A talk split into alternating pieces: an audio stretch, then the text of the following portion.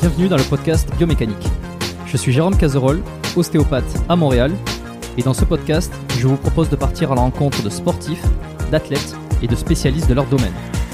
Pour mieux comprendre la mécanique du corps et de l'esprit, pour vous aider à être plus performant au quotidien, et surtout en meilleure santé.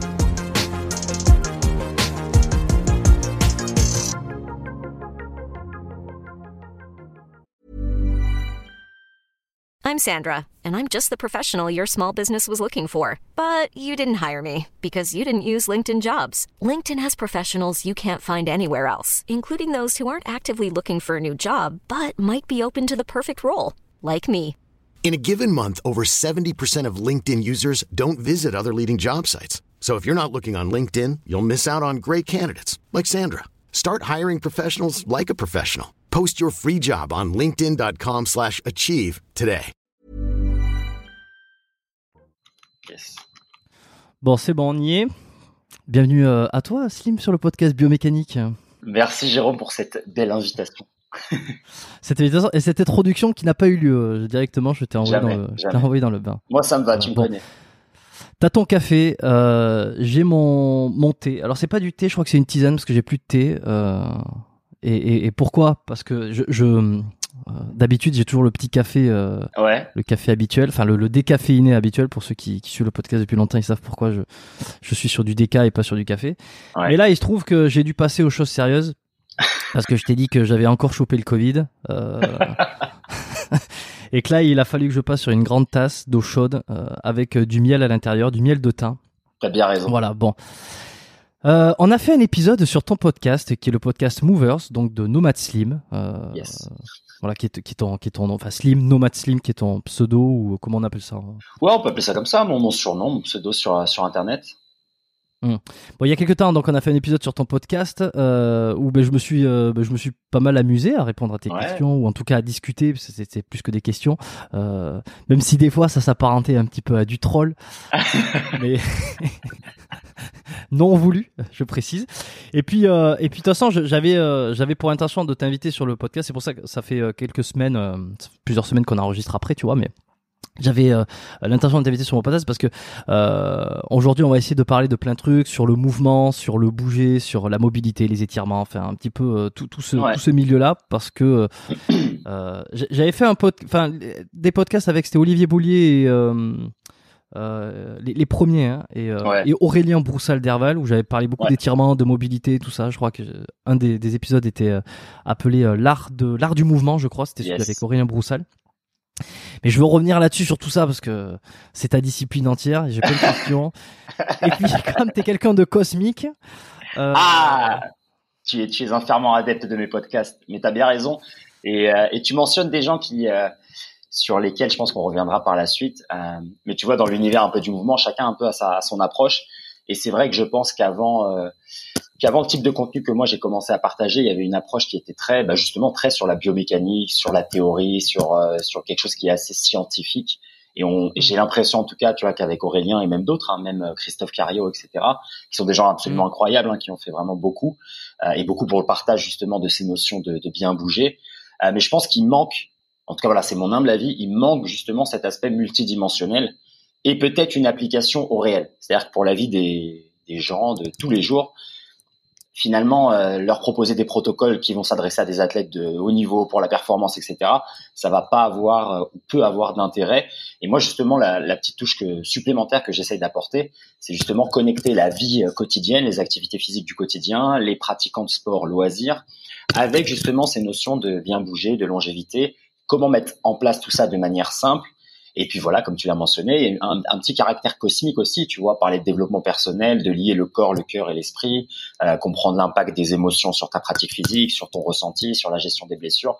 Bref, moi c'est ça que j'essaye euh, humblement d'apporter dans, dans cet univers-là, c'est une approche vraiment holistique. Euh, mais voilà, je sais que toi, tu as déjà eu des mecs qui parlent pas mal de biomécanique, tu vois, de, de bonne posture, de bonne position. Je te donnerai mon avis un peu sur tout ça. Euh, on va essayer de troller. Non, je plaisante, mais euh, ça, va, ça va être intéressant, je pense, pour les gens d'avoir aussi un peu euh, un point de vue différent et le point de vue de peut-être une approche qui est basée sur la qualité de l'exécution des mouvements plutôt que simplement un peu regarder. euh, je pense qu'on on a tendance à, à zoomer, sais, sur euh, la posture, la bonne position, comment faire ça, comment faire ci. et on a, on voit plus en fait ce qu'on essaye de, de, faire fondamentalement. Tu vois, tu, tu peux passer 20 minutes à expliquer chaque partie du mouvement d'un squat, mais au final, le squat, il va te servir à sauter plus haut ou à, ou à enjamber ou à faire quelque chose dans le monde réel. Et euh, tu vois, tu as, beau euh, segmenter le mouvement, compartimenter les choses de plus en plus petites, in final, si tu l'objectif qui est de d'être utile et d'avoir quelque chose d'efficace, ça ça sert pas à grand chose, tu vois, pour moi. Donc euh, donc ça va être intéressant d'aborder un peu tout, euh, toutes ces toutes ces toutes ces idées là là-dedans. Ok, bon, on va revenir un peu sur tout ça. Hein. On va se prendre le temps de discuter de, de tous ces sujets. Euh, tu as eu l'occasion d'essayer d'inviter Christophe Cario sur ton podcast? Non, j'ai pas essayé parce que euh, je pense que j'ai été découragé euh, avec ton épisode, je crois, et, euh, et peut-être l'épisode avec avec le bon Pierre Dufresne que tu as eu d'ailleurs, un épisode incroyable là que, que, vous avez fait tous les deux, parce que vous deux vous mentionnez que c'était quasiment impossible de l'avoir, qu'il disait non à tout le monde, et donc voilà, je me suis pris un peu la pression du groupe et je me suis dit, c'est quoi Laisse tomber Slim, attends un peu, gagne en popularité. mais oui, mais moi j'ai été, j'ai été, euh, j'ai été surpris, euh, agréablement surpris quand je l'avais invité. Euh, c'était l'épisode 71, mm. Christophe Cario, puisque il avait répondu assez rapidement. Ensuite, on avait eu un laps de temps avant qu'on puisse enregistrer l'épisode et on avait programmé le truc. Et effectivement j'ai été, j'avais été surpris de voir qu'il avait accepté assez vite entre guillemets. Euh, bon, néanmoins, euh, j'ai peut-être abandonné trop tôt. J'en sais rien. Mais typiquement, Christophe Cario, c'est clairement le, on va dire, c'est le, c'est la bonne cible en fait moi de mon podcast, vu que ça parle de mouvement humain. Et je pense que lui aussi, il a une expérience de vie, tu vois, multidimensionnelle, multifacette, avec plein de carrières différentes. Mm. Et c'est exactement le type de mm. personne que j'invite. Donc, euh, je tenterai je tenterai ma chance. Ouais, ouais, non, mais faut que, faut que tu tentes, surtout que ça a été un des épisodes sur le, sur ce podcast-là qui a été le plus, euh, le plus apprécié, qui continue à être euh, beaucoup écouté, qui est dans les top, euh, top épisodes sur les applis. donc, ouais, je, je t'encourage en plus. Bah, C'était assez génial. Donc, alors, bah, ce que je vais faire, c'est, ça fait déjà un petit 5 minutes, 6 minutes qu'on est, qu'on est là.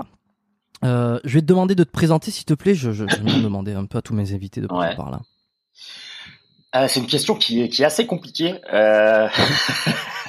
il, y a, beaucoup de, facettes. Donc, je vais essayer plutôt de, recentrer la question et de parler simplement de, ce que je propose, du service euh, que j'offre et, humblement comment j'essaye de, servir la communauté et, le groupe. Et après, on pourra revenir, si tu veux, parler sur mes expériences passées, etc. En tout cas, voilà, maintenant, ce que, je passe mon temps à faire, c'est étudier le mouvement sous toutes ses formes, le partager, éduquer un maximum de gens sur le bien bouger, pour les aider à reprendre possession de leur corps, de leur mouvement, de leur longévité et de leur santé. En gros, l'idée, c'est simplement essayer de, comme ils disent en anglais, take ownership, tu vois, reprendre la, la possession, la responsabilisation de, de, son propre corps. Pourquoi? Parce que voilà, moi, ça a été dans mon expérience de vie, tu vois, j'ai été beaucoup sensible aux blessures à cause euh, d'expériences, on va dire un peu un peu extrêmes ou extraordinaires hein, au sens littéral du terme, tu vois, que ce soit des, des carrières sportives professionnelles ou carrières artistiques. Et euh, donc j'ai pas du tout, ça a pas du tout été quelque chose d'inné, tu vois, de prendre soin de mon corps et je l'ai appris, on va dire, euh, euh, bah, très très tôt, hein, avec des grosses blessures qui ont mis fin à des carrières. Euh, ces fins de carrière ont généré aussi d'autres questionnements, d'autres d'autres ambitions, et voilà, un peu par le chemin de vie, je me suis commencé à m'intéresser au spectre un peu plus large, plus englobant, qui est le mouvement humain, et de moins en moins regarder la, le sport que j'étais en train de pratiquer.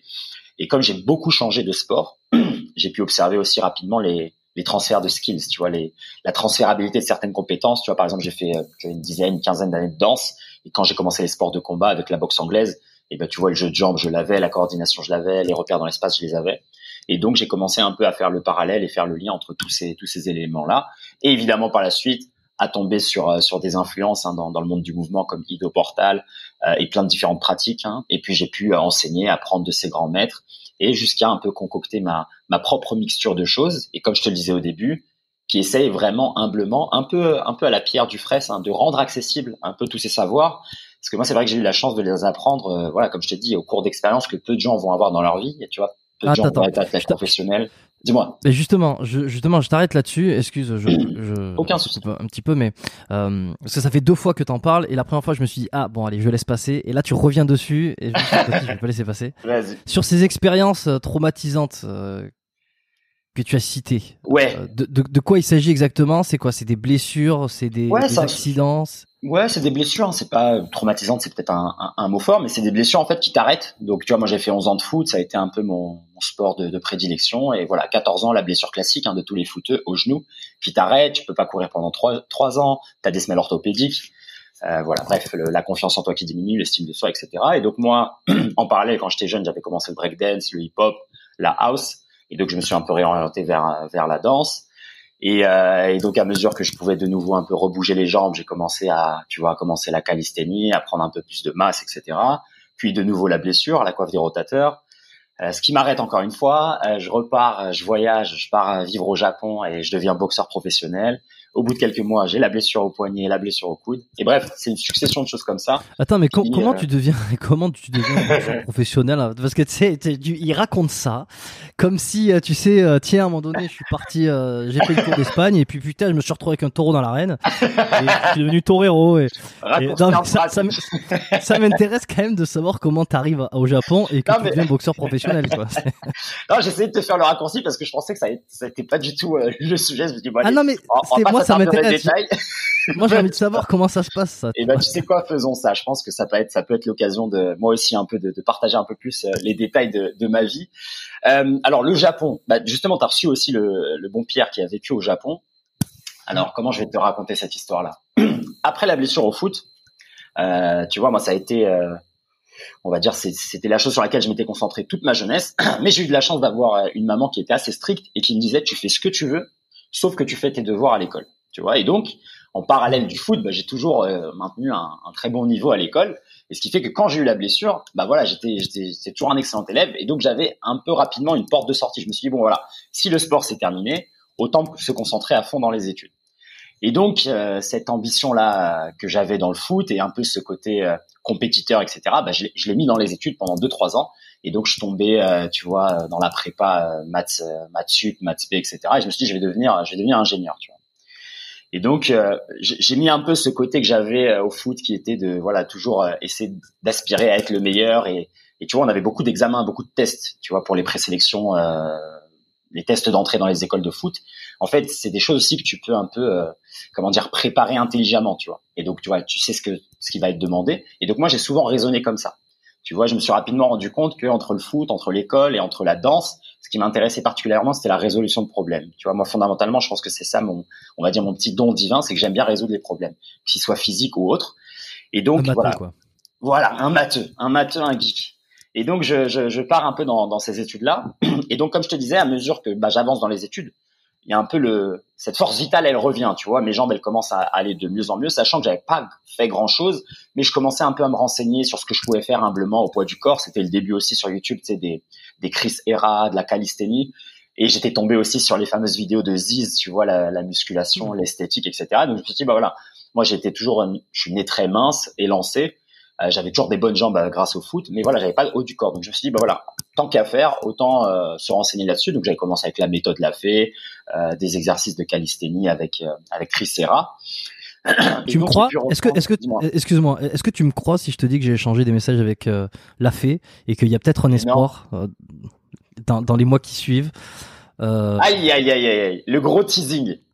Le mais si ça, moi je te le souhaite. Hein. Franchement, ce serait, ce serait magnifique. Merci, je me le souhaite aussi. Mais c'est, tu, lui diras que, que Nomad Slim a commencé avec toi quand il avait 17 ans et, et je lui dirai que il a utilisé la chaise pour faire les triceps et il a tout fait. et, et, que et que beaucoup, ont commencé avec lui, euh, malgré, malgré qu'ensuite il était un peu euh, enfin un peu beaucoup, énormément critiqué, mais c'est vrai que euh, bon, bon, bref, excuse-moi. Donc tu commences avec la fée. Ouais, bref, on, on y reviendra. Mais à cette époque-là, il y avait il y avait peu de ressources sur sur internet. Hein, C'était hmm. pas comme l'euphorie qu'il y a qu'il y a maintenant. Et, euh, et, donc voilà, moi je connaissais que la fée et je connaissais, tu vois, c'était le début des, de la musculation et le début de l'esthétique. Tu vois, euh, tu vois, il y avait, il y avait le début des fringues Jim Shark, etc. Et il y avait tous les mecs un peu Jeff, Jeff Seed et tous les mecs comme ça, tu sais, anglais. Euh, Avec la mèche. Et voilà, juicé à balle, etc. Mais bon, voilà, à l'époque, voilà, moi je pensais que c'était, j'avais aucune connaissance. Donc je me suis dit, bon voilà, c'est ça en fait. construire un corps, ça se fait comme ça. et donc je commence à faire ça. Et comme je te disais, à mesure que voilà, les jambes reviennent, et ben voilà, j'ai commencé à pouvoir de nouveau pratiquer des sports où je pouvais utiliser les jambes. Donc j'ai fait du foot avec avec l'école d'ingé, et puis j'ai commencé un peu à, à, de nouveau courir. Et en fait, pendant ces années-là, j'allais souvent au Japon pour euh, des petits boulots déjà. Excuse-moi, ta, ta, blessure, euh, ta blessure à la jambe que tu t'étais fait, c'était quoi exactement?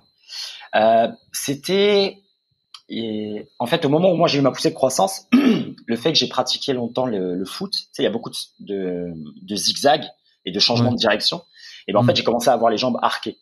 et arqué au point d'avoir en fait en dessous des genoux, je crois que j'avais l'os, j'avais vraiment les jambes comme ça quoi en arc. Tu vois, elles étaient pas du tout droites. Et donc les semelles, ouais, les semelles orthopédiques m'ont aidé à à peu près les mettre droites, même si jusqu'à maintenant elles, ne le sont pas. Tu vois, j'ai vraiment, je sais pas, 3-4 cm entre les genoux quand j'ai les pieds joints. Et, et donc en fait cette cette arc, euh, et ben ça, ça m'enlevait la sensibilité euh, sous le genou. Et donc dès que je commençais à courir, j'avais euh, comme des coups de poignard en fait euh, dans le bas des jambes, et je pouvais plus en fait mettre un pied devant l'autre. Tu vois, donc je pouvais plus courir, je pouvais plus rien faire. Et donc j'étais, tu vois, j'avais une limite en fait à ce que je pouvais exercer comme comme force avec mes jambes. Et donc j'ai simplement arrêté de courir et j'ai simplement utilisé les, les semelles orthopédiques qui n'ont pas eu un grand effet, hein, mis à part te prendre de l'argent tous les trois mois. Ça n'a pas eu un grand effet. Et c'est justement par la suite, quand j'ai commencé à me renseigner sur le poids du corps, que j'ai je commençais un peu à intégrer euh, tout doucement des petits squats, des choses comme ça.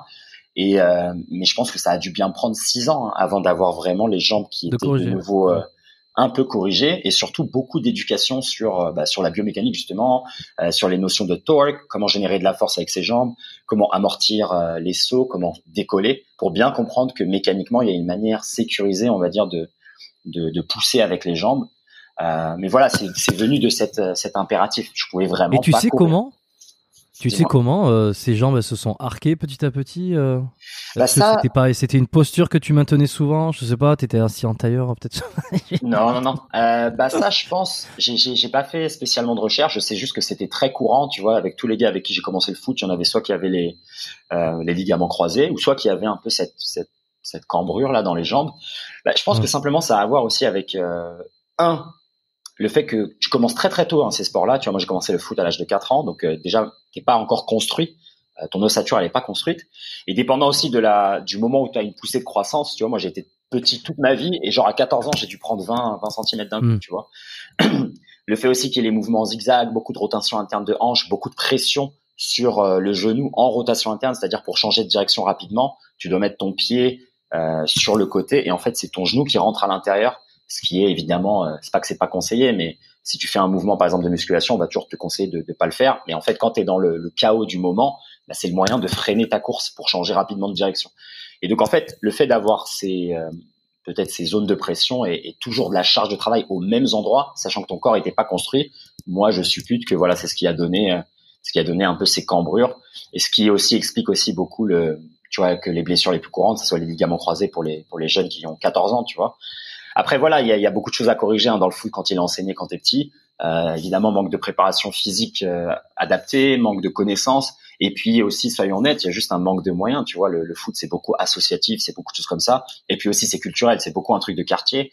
Donc voilà, moi le week-end c'était aussi la bagarre. Donc euh, voilà, tu vois, c'est ça arrive ce qui arrive, tu vois. 90% des, des, enfants ils ont ça, donc euh, voilà, c'était pas, j'ai pas de regret là-dessus. Je me dis pas que j'aurais pu éviter le truc là. Hein c'est quasiment inévitable quoi.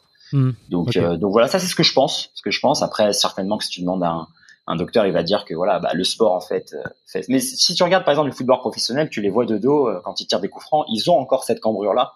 Donc voilà, mais c'est à creuser. C'est un, un, truc à creuser, mais voilà, moi je pense. Que oui, parce que moi le premier réflexe que je me demande, c'est pourquoi ça t'arrive à toi et pas, et, pas euh, à tous les. Tu vois, c'est qu'il doit y avoir quelque chose de supplémentaire ou, euh, je sais pas. Certainement, mais de la génétique ou de l'ordre d'une prédisposition ou de l'ordre d'une autre habitude qui, qui y a derrière. Ouais, ça, euh, ça peut, ça peut s'expliquer comme ça. Après, tu vois, comme tu le sais, chaque sport aussi a un peu ses, ses démons. Tu vois, il a, il a, il a certaines. Chaque sport un peu a, a, a les choses qu'il va toujours te, te demander de faire les postures que tu vas devoir adapter pour réaliser les gestes de ce sport. Euh, tu vois, c'est des stress qui sont souvent spécifiques et donc ton corps il va s'adapter à ces stress-là. Donc tu, de toute façon, tu crées plein de mécanismes de compensation, etc. Et après, comme tu le dis, il y a toujours l'aspect génétique, l'aspect que voilà, certains vont être peut-être plus robustes de base, ils vont être plus euh, adaptés pour toutes ces rotations, ces changements de direction. Mais en tout cas, la blessure que dont je te parle, elle est ultra, c'est un classique. Hein, c'est pas du tout un cas rare du tout. Euh, c'est, c'est comme je te dis, c'est un truc qui élimine beaucoup de jeunes euh, pour le foot. Hein. C'est d'ailleurs dans le podcast là, moi j'ai beaucoup de mecs qui ont commencé par le foot, ils ont tous cette blessure. Ils ont tous les genoux qui, qui claquent à un moment, tu vois, que ça soit la rupture des ligaments croisés ou bien ça. Ah mais ça, ça, ça oui, ça. De toute façon, les, bah, façon, tout ce qui est, euh, c'est comme au, alors au basket aussi, il va y avoir les genoux, beaucoup les chevilles mmh. aussi parce qu'il va y avoir les, les, les retombées, mais tous les sports qui vont être à pivot avec beaucoup de reprises d'appui, avec des cisaillements dans les genoux, euh, quand t'es jeune et que les, les c'est encore des, en train d'être fait, c'est vrai que les croisés, les croisés qui servent vraiment à retenir le genou en, en antéroposte essentiellement euh, avec tous les, les, les reprises d'appui, tout ça, ça, ça peut lâcher. Euh, après sur le, j'étais vraiment sur le le, le, le, le valgus, le valgus Ouais. euh, physio et, ex, et, et je sais pas comment on pourrait dire extra physio euh, du genou euh, que tu me- que tu me décris. Pour le coup, c'est vrai que j'ai pas trop de renseignements là-dessus. Il y a pas trop de Ouais. À creuser, à creuser. d'infos. euh, ouais. Donc, ce qui fait que bon, ça t'a mis une petite, une petite pause sur le foot. Ça a mis une grosse pause. dans les- une grosse pause de, de- ouais, parce que 6 ans pour Pour la récupérer. euh, ça- ouais. voilà, mais pour devenir boxeur professionnel apparemment. Donc, c'est On n'a pas raccroché les wagons. On n'a pas raccroché les wagons. Euh, mais ouais, bref, donc euh, toute cette phase un peu euh, adolescente et études, je suis entre déjà, je suis entre la France et le Japon parce que l'été je vais au Japon pour des petits boulots et je reviens en France. Comme ça charbonne, Comme- tu vois.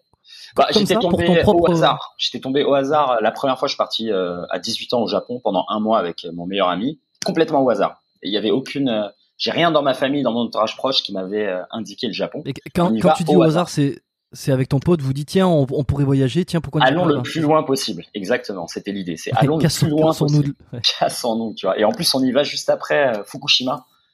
Imagine, tu vois, on a pris les billets, il y a Fukushima, et après on est on est deux deux garçons de 18 ans et on doit convaincre nos mamans, euh, mamans célibataires les deux, tu vois. Donc c'est c'est un projet déjà de convaincre des mamans Tu qui ont un seul garçon d'aller d'aller aussi loin. Et il y avait pas, on n'avait Mm. pas, tu sais, les iPhones, les trucs comme ça, tu vois. On avait des téléphones à clapet et on envoyait des emails. Donc euh, donc voilà. Bon, bref, en tout cas, on a réussi alors pourquoi à mais pourquoi pourquoi euh, pourquoi aussi loin? Pourquoi de l'autre côté du monde?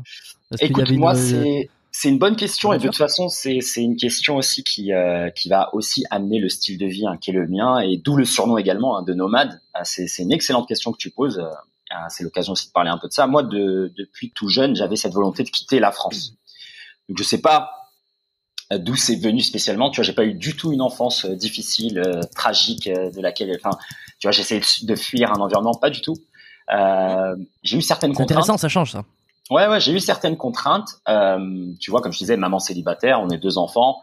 Et puis, euh, puis voilà. Après, il y a d'autres contraintes qui, sont peut-être un peu plus personnelles, euh, sans être dans le larmoyant. Il y a le côté aussi un peu, tu vois, fils d'immigré qui doit prouver certaines choses. Donc, je, vivais un peu cette dualité, tu vois. Je cherchais l'acceptation de, de la maman, euh, de la sœur, et j'ai que huit ans, tu vois. Donc, je suis un garçon unique, euh, élevé par des femmes. Donc, il y a aussi cette recherche d'approbation du, tu vois, du yin, de l'acceptation de la mère, la mère sacrée. Et en même temps, il y a le côté je dois prouver ma valeur parce que voilà, je suis, euh, on va dire, je suis, euh, je suis l'exception, tu vois, je suis le seul euh, fils d'immigré à faire les choses que je fais. Euh, tu vois, en école d'ingé, j'étais seul, tu vois, j'étais seul euh, Ok. arabe, quoi. Et, euh, Ouais. et en prépa, c'était pareil. Et donc, il y avait un peu cette notion-là. Donc après, est-ce que c'est construit ou est-ce que c'est euh, c'est quelque chose qui est hérité de, de la culture française? Ça, pour moi, ça n'a pas d'importance. En tout cas, moi, je me suis construit avec ces modèles-là que par la suite, j'ai résolu hein, ces, ces dualités. Euh, mais en tout cas, voilà, ça, ça a été un, un peu ce qui a été, ce qui m'a été imposé dans mon environnement de base, c'est soit toujours un peu le, le meilleur. Euh, j'ai été élevé en gros dans la méritocratie, tu vois. T'as ce que tu mérites. Donc bosse plus dur que les autres, fais les choses mieux que les autres, et on va pas, on va pouvoir rien te dire. Que tu sois des quartiers, que tu sois ici, on va rien pouvoir te dire, tu vois. Donc moi, c'était un peu T'étais où mon toi armure. Hein? J'étais à Paris dans, dans le 19e. Dans le 19e. Euh, qui était, voilà, à l'époque, un petit quartier, un, petit, un quartier chaud, mais voilà. C'était pas le, c'était pas le quatrième arrondissement ou le 16e, donc, euh, Je- alors malheureusement le truc c'est que je connais Paris de loin comme ça, Ouais. j'y suis allé de temps en temps mais je connais absolument pas les quartiers donc euh, Bon, pour ceux- pour ceux tu dis qui- 19, 24, 2, Voilà. 3, Pour 4 ceux ça, qui- ça me parle pas du tout en termes de pour ceux qui connaissent, ils, savent que tu vois 18, 19, 20, c'est un peu, bah, c'est ce qui est proche de- du 92, enfin 93, et puis c'est un peu, euh, il y a une grosse culture populaire, euh, immigrée, maghrébine, africaine. Mais voilà, moi de toute façon, j'ai j'ai jamais été, tu vois, vraiment dans, dans ces modèles de représentation. Moi, j'ai jamais eu de problème avec mon identité. Tu vois, je cherchais pas du tout l'appartenance à, à différentes communautés. Moi, je savais que j'étais, euh, j'étais, j'étais français, j'étais parisien, et donc c'est c'est ce qui me, c'est ce qui me suffisait. Et euh, né pour- en France? Ouais, né élevé, ouais. Ok. Et, euh, et donc moi j'avais pas j'avais pas ce souci là tu vois donc pour accrocher les wagons avec le Japon j'avais ce désir en fait de partir il venait plus de un peu cette cette atmosphère dans laquelle je sentais en permanence que je devais prouver des choses à des gens. Et ça ça me ça me déplaisait tu vois. Moi je je connaissais déjà ma valeur j'avais déjà une tu vois une forte confiance en moi. Et euh, tu vois ça m'intéressait pas d'à chaque fois en permanence Mais- prouver aux gens que je devais être euh, que je, que je méritais c'est c'est ce que j'avais tu vois et ça, c'était un mais peu quand tu dis que- euh, Dis-moi. Quand tu dis, excuse, je, je, t'en coupe encore, mais euh, Non, non. quand tu dis que tu devais prouver, euh, c'est c'est quoi? Par, par les notes, par tes comportements, par les, euh, c'est co- comment tu le ressentais concrètement? C'est- C'était Mm. c'était quoi? C'est une bonne question. Moi, je le ressentais, je pense, dans un dans, dans une attitude, dans un comportement, dans un comportement, dans peut-être dans chaque petite action que je pouvais prendre, je devais, euh, il fallait qu'elle soit parfaite, tu vois. C'est-à-dire que tu devais être dans les meilleurs, voir le meilleur, les meilleures notes, toujours être présentable, toujours être ponctuel, toujours bien t'exprimer, avoir de l'éloquence, tu vraiment être le, comment dire, l'idéal, quoi. Tu vois, comme ça, on pouvait rien te reprocher, tu vois. Il n'y a pas une fois où t'as t'as as parlé avec un ton qui était méprisant. Il n'y a pas une fois où t'as on, pouvait trouver une, une crasse, tu vois. Et donc, je devais toujours montrer ce, ce visage lisse et parfait, tu vois, irréprochable. Donc moi, j'ai grandi un peu dans, dans ce côté-là. Et, euh, et donc, c'était le visage, c'était le masque que je présentais au monde, tu vois. Et en même temps, comme moi, en fait, derrière ce masque-là, j'avais toutes mes communautés qui étaient un peu plus, justement, organiques, presque tribales, presque communautaires, que ce soit le foot, avec les potes du quartier, etc., que ça soit la danse également, c'est assez, euh, c'est un peu plus yang et un peu plus, euh, tu vois, on, on reconnaît l'expression personnelle et l'individualité. Là où tu vois, moi à l'école, je devais être, je devais me conformer. Tu vois, bah voilà, tu fais ça, tu fais ces études, euh, tu vas passer tes, tes, examens, tu vas aller dans ces écoles. Toutes les écoles, elles sont classées. Euh, le classement que tu vas obtenir, il va te donner une école. Cette école, elle va te donner une grille de salaire. C'est vraiment un truc. Bah, tu connais la France, hein, c'est un truc compartimenté dans des boîtes. Tout est, tout est écrit à l'avance, tu vois. Alors que moi, j'avais justement, euh, grâce à mes pratiques physiques et aussi grâce à mon background, tu vois, multiculturel, tu vois, étant, tu vois, descendant de deux immigrés différents et, ayant déjà un peu ce, ce melting pot autour de moi, et ben moi, il y avait une partie de moi qui voulait un peu être unique, créatif et euh, parler ma, ma propre authenticité, ma propre voix. Et en même temps, tout ce que je faisais dans le monde, on va dire euh, public, dans la sphère publique, à l'école, c'était il fallait te conformer, il fallait faire euh, ce que tu étais censé faire, tu vois. C'est-à-dire que une fois que tu es en prépa, si tu passes les deux années, mais en fait, ta vie elle est tracée, c'est fini, il y a rien. C'est-à-dire que tu vas passer les examens, tu as le diplôme, et après, c'est 100% sûr, quoi. Tu vois, t'as as ton, as ton école, t'as as ton diplôme à la fin, t'as la grille des salaires et t'as ton évolution, tu vois. Au point même qui, Ce qui peut être cool. Pour certains. Qui peut être très bien. Pour certains, c'est pas du tout une critique. Pour moi, c'était l'horreur. Pour moi, c'était la prison. Euh, c'est une prison à ciel ouvert, tu vois. C'était, euh, comme je te disais, moi, j'ai grandi dans, voilà, dans quelque chose qui est, bah, tu mérites ce que tu donnes en fait. Si tu donnes plus que les autres, je vois pas pourquoi tu devrais être dans la même case que, tu vois. Et moi, c'était, j'avais toujours cette dualité en fait, au fond, qui était, je me sens bien que je suis euh, que je fais des choses différemment des autres. Et pourtant le monde veut me faire rentrer dans des cases auxquelles je veux pas appartenir tu vois. Et je voulais pas avoir de cases parce que je voulais en fait avoir toutes les cases. Tu vois je voulais être euh, euh, le philosophe guerrier le danseur athlète le créatif et le technicien. Tu vois je, je, voulais toujours être capable de tout faire tu vois être vraiment un mercenaire de la vie. Parce que très tôt j'avais ça. Très tôt j'étais au foot et j'étais bon à l'école. Tu vois j'étais le cerveau et les muscles. J'ai toujours été attiré par cette mélanger ces trucs-là, tu vois. Euh, moi, ça, j'aimais pas qu'on me dise voilà, bah L c'est les littéraires, c'est les artistiques, et S c'est les scientifiques, c'est les euh, logiques, etc. Mais pas du tout. En fait, tu peux être un ingénieur et en même temps être ultra créatif et être un excellent dessinateur et illustrateur et en même temps être un, un haltérophile. Tu vois, en fait, moi, j'ai toujours vécu avec ça dans la tête, ces images-là. Tu vois, parce que parce que c'était moi très tôt en fait. Quand j'étais petit, j'étais bon en dessin, j'étais bon en sport et j'aimais bien l'école. Et puis voilà, tu vois, j'étais euh, jack of all trades. Et donc, tu vois, cette évolution-là, quand j'ai plus eu la pratique sportive un peu pour canaliser cette énergie-là, je me suis retrouvé qu'à faire une seule chose qui était que l'école. Et ben, je pense que c'est là, il y avait un désir de, il faut que je me barre en fait, euh, qui a commencé à jaillir en moi. Et, et à 18 ans, j'ai eu cette occasion euh, avec cet ami-là de choisir une destination au hasard. Et donc, on a tous les deux choisi de partir le plus loin possible. Comme ça, on avait cette excuse, tu vois, avec 9 euh, heures de décalage horaire. C'est bon, t'es pas obligé de répondre, t'es pas obligé d'être là. Et euh, t'es même pas obligé, par exemple, de répondre à tes à tous tes potes. En fait, sais, quand t'es un, es un peu plus jeune, t'as des groupes de potes et tu te rends pas compte que ces groupes de potes aussi t'inscrivent dans dans une réalité qui parfois n'est pas la tienne. Tu vois, tu deviens ce rôle parmi le groupe de potes. Tu vois, par exemple, t'es le mec marrant ou t'es le mec qui a toujours des bonnes infos. tu vois ce que je veux dire Et en fait, ça aussi, c'est mm. un carcan. Et puis tu, euh, tu exact, tu rentres et tu tu peux t'y enfermer. Euh. Voilà, tu peux t'y enfermer et des fois, tu t'en rends même pas compte que t'es en train d'abandonner une partie de toi simplement pour satisfaire cette cette image du groupe que le groupe t'impose malgré eux. Hein, c'est pas du tout une critique, tu vois. C'est on le fait tous. Euh, et en fait, voilà, le Japon, mm. ça a été pour moi l'excuse de, de, de, de, vraiment de quitter un peu cet environnement-là, donc cet environnement avec les potes, l'école et l'ingénierie, etc. Euh, quitter aussi le, le, le, cocon familial où j'avais aussi ce, cet impératif. Tu vois, on avait on n'était pas pauvre ou quoi que ce soit. Hein. On a très bien vécu, euh, ma sœur et moi. Mais voilà, je sais tous les sacrifices que ma mère a fait pour nous. Et donc, je voulais aussi sortir le plus vite de ça. Tu vois, je voulais vraiment être le plus rapidement plus un poids pour ma maman. Tu vois. Donc je me suis dit, si je vais loin, eh ben je vais me débrouiller tout seul. Elle va pas me voir, donc ça va être ça va être moins de stress pour elle, tu vois. Et donc j'avais un peu voilà ces, ces différentes différentes idées, tu vois, qui étaient dans ma tête, mais qui, qui m'emmenaient toutes vers la direction barre-toi le plus vite possible, soit le plus vite possible autonome. Et pour aller rapidement dans, vers cette autonomie, fais les choses vite, fais les choses bien et, euh, et charbonne en fait. Charbonne dans tout ce que tu fais, le sport, les études, etc. Va vite, vite, vite vers la, la solution où tu peux être autonome euh, financièrement, géographiquement, euh, intellectuellement, etc. Donc, donc voilà, le Japon s'est présenté à 18 ans et je suis parti la première fois. Je suis tombé amoureux du pays un peu pour les mêmes raisons d'ailleurs que Pierre, hein, que ce soit le, euh, la propreté, euh, la culture, euh, le respect du collectif. Tu vois, même si moi, en te décrivant un peu mes premières années de vie, il semble que je pense un peu, je suis très égocentré parce que j'essaye de, de, trouver ma place dans, dans le monde. In fine, moi, ce que j'ai toujours senti, c'est que si tout le monde faisait ça, et eh ben en fait, on aurait un meilleur monde. Et en fait, au Japon, la première fois que tu y vas, t'as cette, as cette sensation-là. Tu vois, c'est-à-dire que tu arrives, tout fonctionne en fait. Tu vois, tout, il y a une sorte d'harmonie collective. Alors évidemment, quand tu restes des années là-bas, tu te rends compte qu'il y a certaines choses qui tournent pas spécialement si rond que ça et que tout n'est pas euh, si, lumineux. Mais il y, a une, il y, a une, première impression qui est très très intéressante, euh, qui est celle-ci, quoi, que c'est un monde en fait qui tourne et euh, tout est bien, bien je, je, suis curieux. Oui, bah, je, enfin, on voit, on voit bien comment c'est le Japon, mais euh, toi qui es allé, qui connais bien, c'est vrai que Pierre, j'ai, alors t'as mentionné plusieurs fois Pierre Dufresne, euh, donc, qui enfin Pierre, qui est Pierre Dufresne, oui, oui, oui. Euh, qui, est, qui, est, passé dans ton podcast euh, et qui est avec qui j'ai enregistré aussi un épisode qui était le numéro 102. Voilà, pour ceux qui qui ne l'ont pas entendu, je les encourage à foncer à les écouter. les deux, hein, commencer par le mien ou commencer par celui de qui, qui, est sur le, le, le Podcast, peu importe. On, parle de sujets différents, hein, même s'il y a des choses qui se recoupent. Euh, et, hyper intéressant. Et alors lui, il, il est allé souvent au Japon. Pareil, on a vraiment cette image que tu sais les, les, choses sont bien huilées. Euh, tu sais les, les trucs, les, les cercles dans les, enfin les carrés dans les carrés. Exactement.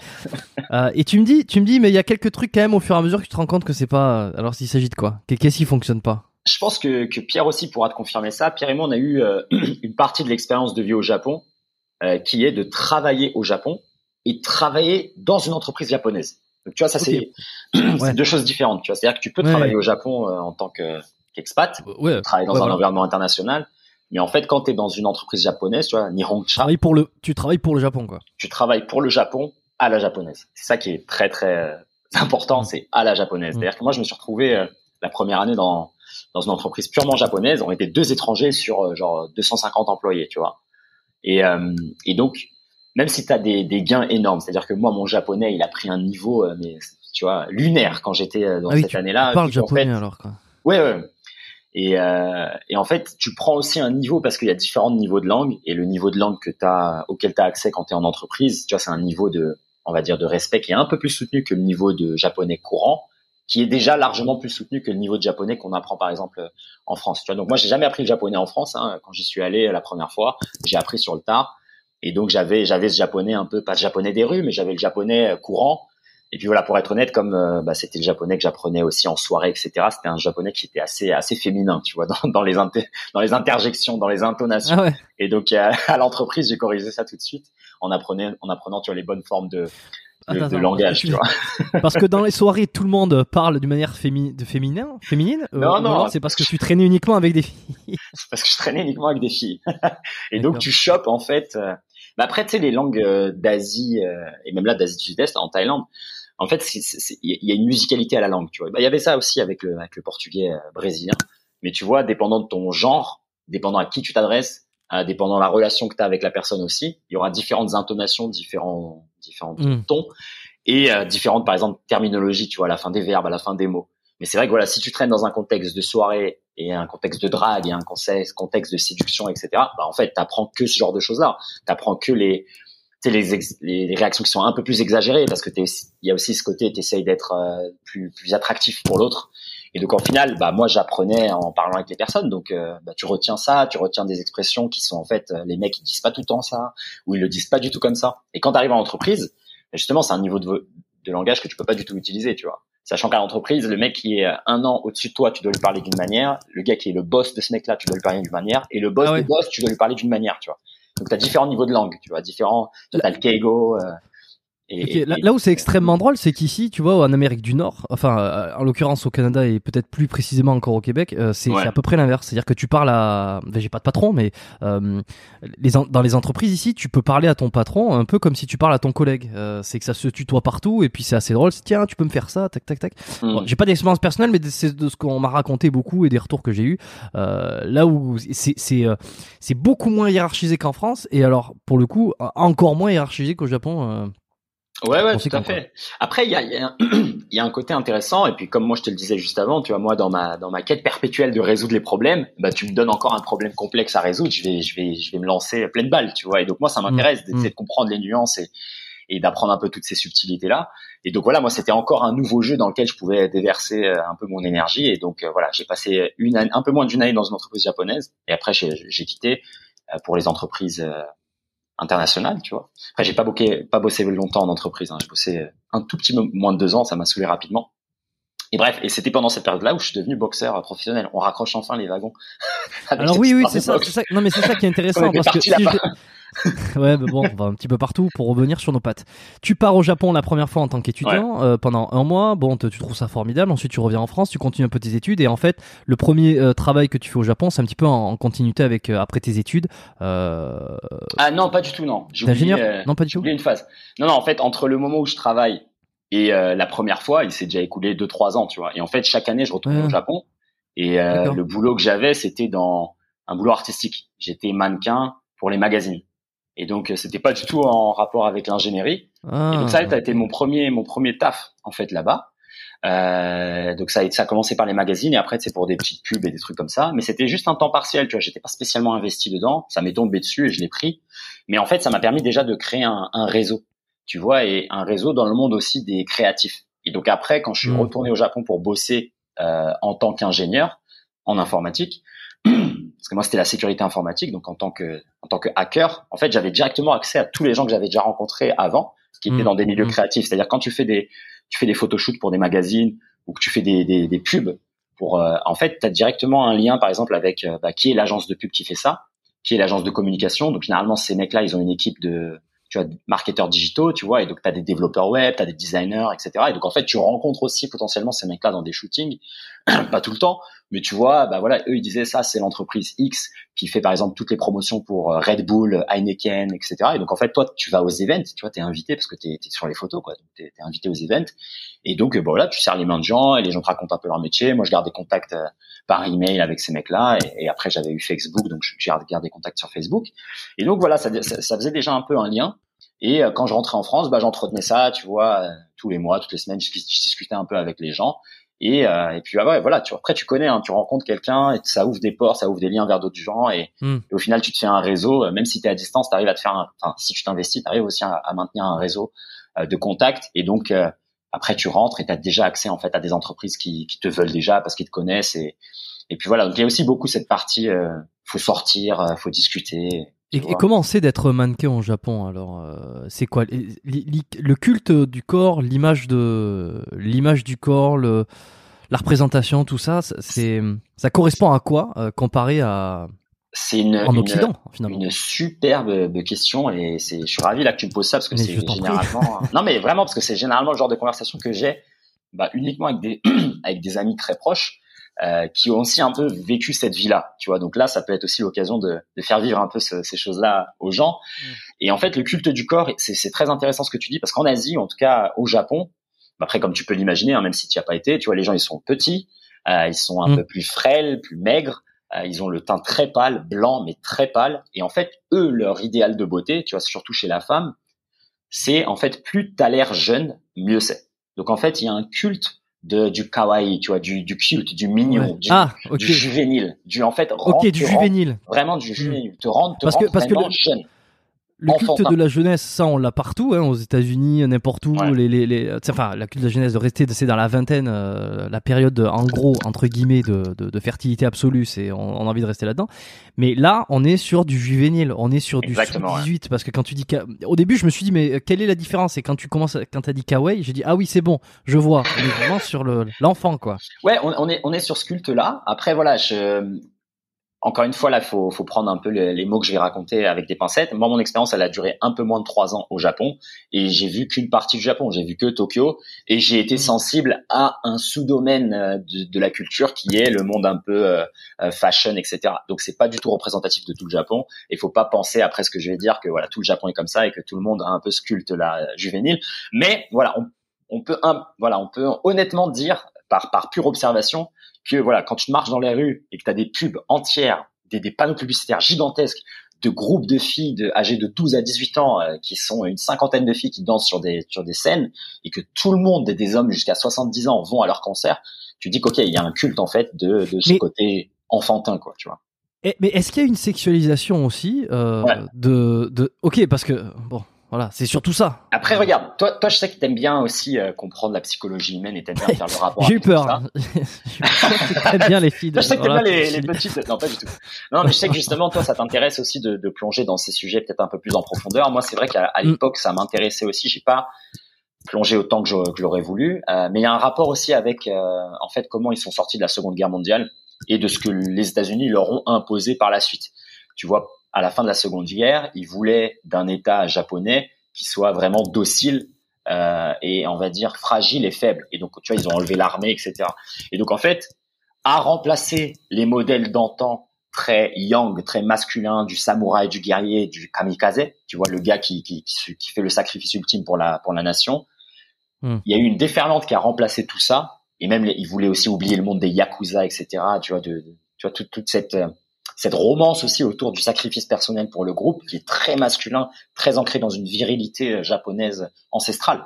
Ils voulaient, ils ont remplacé tout ça par justement euh, le, ouais l'exagération en fait euh, et, le côté euh, ouais la mise en avant exacerbée en fait du de, de, du féminin, de l'enfant et, et vraiment de, de restons ici quoi, restons dans cette tranche 12-18 et, et focalisons-nous là-dessus et faisant en sorte que tout le monde, leur idéal, c'est cette zone-là, tu vois. Parce que cette zone-là, en fait, elle est quoi? Cette zone-là, elle est fragile.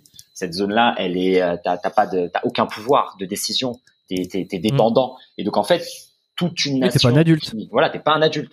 Donc, euh, on va pouvoir commander aussi euh, à ta place, tu vois. Donc, en fait, toute une nation qui réfléchit en termes de qu'est-ce que je peux faire au quotidien pour regagner ces années-là et ressembler à ça. Et eh ben, c'est, c'est, c'est un mindset qui est différent d'une nation, par exemple comme nous, euh, ancestrale, qui va valoriser euh, les dieux grecs, les guerriers, les Hercules, et tu vois, ce genre de divinité et d'idéal masculin mm. viril, tu vois. Donc, donc je pense qu'il y a eu aussi cette partie-là. Après voilà, moi je connais pas tous les détails. évidemment, comme pour toutes les, les, fins de guerre, il y a beaucoup un aspect économique. Mais en tout cas voilà, culturellement c'est ce qui s'est passé. Il y a eu vraiment un shift. Et c'est ce que tu vois aussi moi à l'époque, tu vois, quand je, je, sais pas, je sortais dans des bars et je discutais par exemple avec des anciens, vraiment des vieux, tu vois, et euh, ils étaient toujours surpris de, de, mon japonais, donc on pouvait, on pouvait directement enchaîner. Et je leur demandais en fait, je leur posais ces questions. Qu'est-ce que vous pensez du pays maintenant? Tu vois, les japonais d'aujourd'hui sont très peu politisés. Euh, tout roule en fait pour eux. Tu vois, ils sont vraiment dans, dans une matrice. Ils se posent pas de questions. Tu vois, c'est pas comme chez nous, la gauche à la droite, tout le monde a une opinion sur tout. Là-bas, non, en fait, ils laissent le truc couler. Quoi. Eux, dans leur tête, c'est le Japon versus le reste du monde. Tu vois. Et donc au final, ce qui se passe au Japon, ils en ont pas vraiment conscience. Et ils sont mais parce que ça, parce qu'ils ont parce qu'ils ont ils ont des ils ont pas de problème non plus ou alors euh, ils ont l'impression de pas en avoir parce que le, ils ont l'impression de pas en avoir plutôt ouais. Parce, que le souci en France ou dans d'autres pays où c'est très politisé ou euh, alors il y a, y a, une côté culture mais c'est parce qu'on a toujours l'impression qu'il y, y, a plein de choses qui vont pas. Ouais, si t'es dans un endroit où t'as l'impression que tout va bien. C'est exactement ça. Si t'es dans un endroit où t'as l'impression que tout va bien, en fait, tu te poses pas de questions et tu le vois par exemple à la télé c'est le pays du divertissement là-bas. C'est un truc de fou. Toutes les émissions mm. rigolotes, tout le... même tu vois dans les, je sais pas si t'as déjà vu la télé euh, japonaise ou même asiatique, tu sais, tout est sous-titré avec des bulles, avec des couleurs roses, jaunes, pétillantes. Tu vois, à chaque fois que le mec il parle, t'as une, t'as un point d'interrogation au-dessus de sa tête et t'as des zooms de partout. C'est vraiment, mais c'est c'est c'est du YouTube quoi, mais à la télé. et euh, c'est assez hallucinant. Et donc tu vois, c'est les rois des des vraiment des jeux télévisés un peu à la con, mais voilà, dont les dont les personnes raffolent. Et puis c'est toujours l'occasion de balancer des pubs. Hein. C'est le pays des pubs là-bas, dans le métro, partout. Tu regardes, il y a des pubs partout dans ta gueule. C'est non-stop. Donc c'est le pays de la consommation, quoi. C'est un, c'est un pays de de la consommation parce que justement en fait tu ouais tu canalises cette énergie et cette, cette attention des gens vers voilà bah consomme comme ça tu vas oublier et tu vas pas penser aux problèmes tu vois économiques qu'il y a dans le pays euh, le, nombre de suicides euh, le faible taux de fertilité euh, le nombre de personnes qui qui font pas l'amour etc donc il y a plein de problèmes on va dire tu vois comme dans tous les pays euh, mais des problèmes qui sont assez euh, assez importants tu vois pour le, la survie d'une population et même un, héritage culturel. Mais en fait, si t'es bombardé de pubs et bombardé de consommation en permanence, t'y penses pas, quoi, tu vois. Et je pense que le côté euh, adulation du juvénile joue un rôle là-dedans, parce que si tu passes ton temps et ton argent dans faire de la chirurgie pour ressembler euh, à ce que t'étais quand t'avais l'âge de 15 ans, tu vas pas penser politique, quoi. T'as pas le temps. Là, là, tu parles des filles et tu parles aussi des gars. Des gars, parce qu'en fait, il y a. Eh, je t'ai coupé. Je suis désolé. Tu allais prendre ta gorgée de café et je t'ai relancé trop vite. Et c'est bien. Tu m'aides à réduire cette euh, cette drogue. euh, mais non, en fait, ouais, les hommes et les, et les, femmes. Moi, je te parle des femmes parce que je pense que c'est le truc qui est le plus visible. Hein. Enfin, si tu vas au Japon, c'est le truc que tu vas voir immédiatement. Comme je disais, les pubs et le, le, le maquillage. Enfin, en fait, tout le côté féminin, mais c'est partout, tout le temps, quoi. Tu vois. Là où pour les hommes, justement, c'est quelque chose qui est très manquant euh, du côté masculin. Ils ont pas d'idéal masculin viril tu vois? Et pourtant, tu vois, ils ont une grosse culture martiale. C'est-à-dire que mm. si t'es combattant et tu vois, moi j'ai j'ai j'ai traîné, on va dire, dans ces cercles-là, vu vu le métier que j'avais. Au final, tu dis putain, mais en fait, c'est tous des hommes, quoi. C'est tous des, des mm. c'est des bagarreurs. Et en fait, tu sors dans la rue et en fait, ils sont tous, la plupart, hein, ils sont tous dans cette euh, ouais dans cette matrice, cette vie automatisée, cette vie robotisée du salaryman comme ils l'appellent, tu vois, le même costard, les mêmes couleurs, euh, le, la même coupe, tout pareil quoi. Et tu comme un lemmings quoi, tu vas au travail, tu repars, tu vas au travail, tu repars. Et donc eux, en fait, ils sont anesthésiés de, de, de l'essence même de la vie, quoi. Tu vois, c'est ils vont au travail tôt, ils sortent tard, et le soir ils se mettent des mines avec le boulot, avec les collègues de boulot, et le soir ils rentrent, ils dorment. Et, et donc un peu c'est ouais, tu sens que la force vitale elle, est, elle leur est enlevée, tu vois. Donc voilà, pour les hommes t'as ça, et donc eux leur leur échappatoire c'est la bière. C'est un gros pays consommateur d'alcool, mais de fou. Et euh, et les filles voilà, cette quête perpétuelle d'être d'être la plus jeune possible et tu vois, c'est c'est difficile à décrire parce que là, tu me lances aussi sur les sujets qui sont un peu euh, pas pas down, tu vois, un peu négatif. Alors que le Japon aussi, c'est un pays qui est formidable, hein, une culture incroyable. Non, mais comme ça. Euh, mais c'est vrai que c'est intéressant ce point de vue-là. Quand on parle en détail, c'est vrai que ça, ça, ça ramène aussi ces émotions-là et ça ramène un peu ces, ces thématiques qui sont parfois difficiles à entendre. Euh, mais voilà, c'est une partie de leur de leur expérience. Et comment tu t'insères, toi, dans ce... Vas-y, je te laisse prendre ta gorgée de café. Euh, toi, dans ce, dans ce, dans les contrats de mannequinat que t'as, euh, qui euh, n'est pas, enfin, je sais pas, bah, à l'époque t'étais jeune, mais comment tu t'insères dans ce truc-là où finalement le culte ou ce qui est recherché, c'est la jeunesse et c'est la mignonnerie? Est-ce que t'es obligé de, de porter des, des chapeaux Hello Kitty? Est-ce que On ne se moque jamais d'Hello Kitty, c'est une un symbole culturel. non, pas du tout. Justement, là, c'est euh, c'est vrai que j'avais pas terminé là-dessus. En fait, tu as toujours une séparation entre ce qui est demandé pour les Japonais et ce qui est demandé pour les étrangers. Donc c'est un pays où il y a peu d'étrangers, tu vois. Euh, je crois moins mm. de 5% moi à l'époque où j'étais. Et donc en fait, regarde bizarrement du coup. Ouais, bizarrement, mais c'est des gens qui sont agréables. Tu vois, c'est pas bizarrement où tu te sens un peu euh, ah agressé. Non, c'est bizarre, mais mm. enfin c'est curieux, c'est gentil. Et puis comme je t'ai dit, ça a à voir aussi avec toi la manière dont tu te comportes. Tu vois, moi j'ai toujours aussi, euh, bah, comme je te disais, moi j'ai été élevé dans c'est montrer cette bonne figure, tu vois. Donc au final, t'attires aussi des toujours des sourires et des, et des gens qui sont gentils. Et tu traînes à la mm. plage, les gens ils viennent te voir, euh, il y en a qui te demandent une photo. et puis voilà, c'est agréable. Donc euh, c'est pas du tout inquiétant euh, qu'on te regarde bizarrement. C'est juste que voilà, déjà t'es plus grand que tout le monde, tu vois. Moi je suis 1m82, 80, 82, donc t'es plus grand que tout le monde.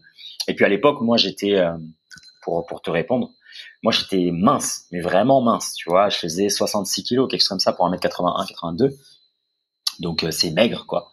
Et, euh, et, justement, pour les étrangers, le modèle, on va dire, de beauté, euh, en tout cas dans le monde du mannequinat et tu vois des magazines, etc. Sachant que moi, j'ai pas fait une énorme carrière ou un truc comme ça. Hein. Je t'ai dit, j'ai quelques épisodes, euh, peut-être une fois par mois. C'est pas du, moi, j'ai des amis, c'était leur leur boulot vraiment, genre, tu sais, ils allaient aux auditions non-stop, tu vois. Moi, je t'ai dit, j'avais mmh. j'avais autre chose à faire. Et puis, je le faisais comme ça pour un temps partiel parce que le reste, je voulais juste profiter du, des bons moments.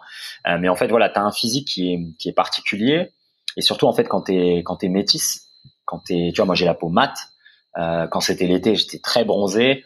Euh, eux, ils ont, ils, a, ils aiment bien aussi les, les features euh, que eux n'ont pas. C'est que moi j'ai un long nez, j'ai, une tête, euh, j'ai une mâchoire dessinée et j'avais, tu vois, on voyait mes, clavicules et en fait, ouais, t'es, élancé, t'es, t'as des longues jambes. Tu vois, enfin moi j'ai des longues jambes, j'ai des longs membres et en fait tout ça, ça contribue à faire ce que eux aiment bien avoir. Tu vois, là où en Europe, pas nécessairement. En Europe, moi je peux passer, tu vois, comme mannequin ou dans des shows. Et il y en a, en fait, où je passerai jamais, quoi. Où faut faire 1m95, blonds yeux bleus, le nez aquilin et tout, tu vois. Donc, on a vraiment d'autres standards en Europe parce qu'aussi les gens sont plus grands. Ils sont plus grands, il y a plus de, de mixité. Et euh, là où en Europe, tu vois, quasi, pas tous les étrangers, mais pour beaucoup d'étrangers, c'est très très simple de, de, de, commencer, on va dire, dans, dans ces domaines-là, parce qu'en fait, tu es déjà atypique, quoi. Tu vois, tu es vraiment rare.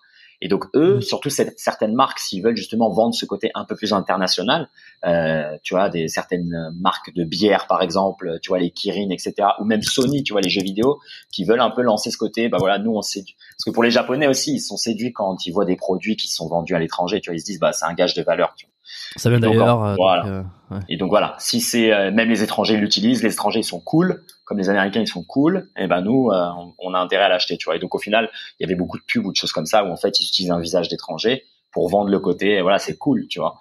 Et donc voilà, après pour les critères de beauté, comme je te disais, c'est quelqu'un qui peut paraître euh, pas lambda en Europe. Moi, je dirais, je dirais pas que je suis lambda non plus, tu vois, c'est très difficile.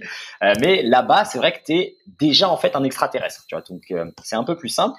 Après, pour les femmes, c'est différent. Pour les femmes, ils ont vraiment en fait ce que eux appliquent pour leur modèle de beauté à eux. En fait, c'est ce qu'ils recherchent chez les femmes. Et typiquement, tu vois, moi, j'allais dans des shootings, il y avait des, des mannequins russes, mais les meufs, en fait, elles ont genre 15 ans, tu vois. Elles ont 15 ans, elles sont déjà, elles font déjà 1m85 et en fait, elles, elles sont réellement jeunes, juvéniles. Tu vois, elles sont vraiment, ce sont des enfants ou des adolescents. 15 ans.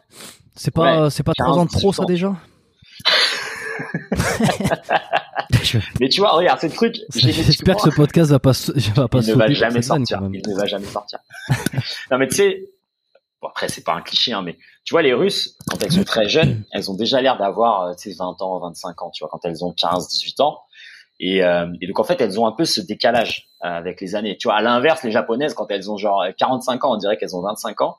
Et ben les Russes, c'est un peu l'inverse. Et donc au final, moi j'étais, euh, tu vois, j'avais entre 18 et 21 ans.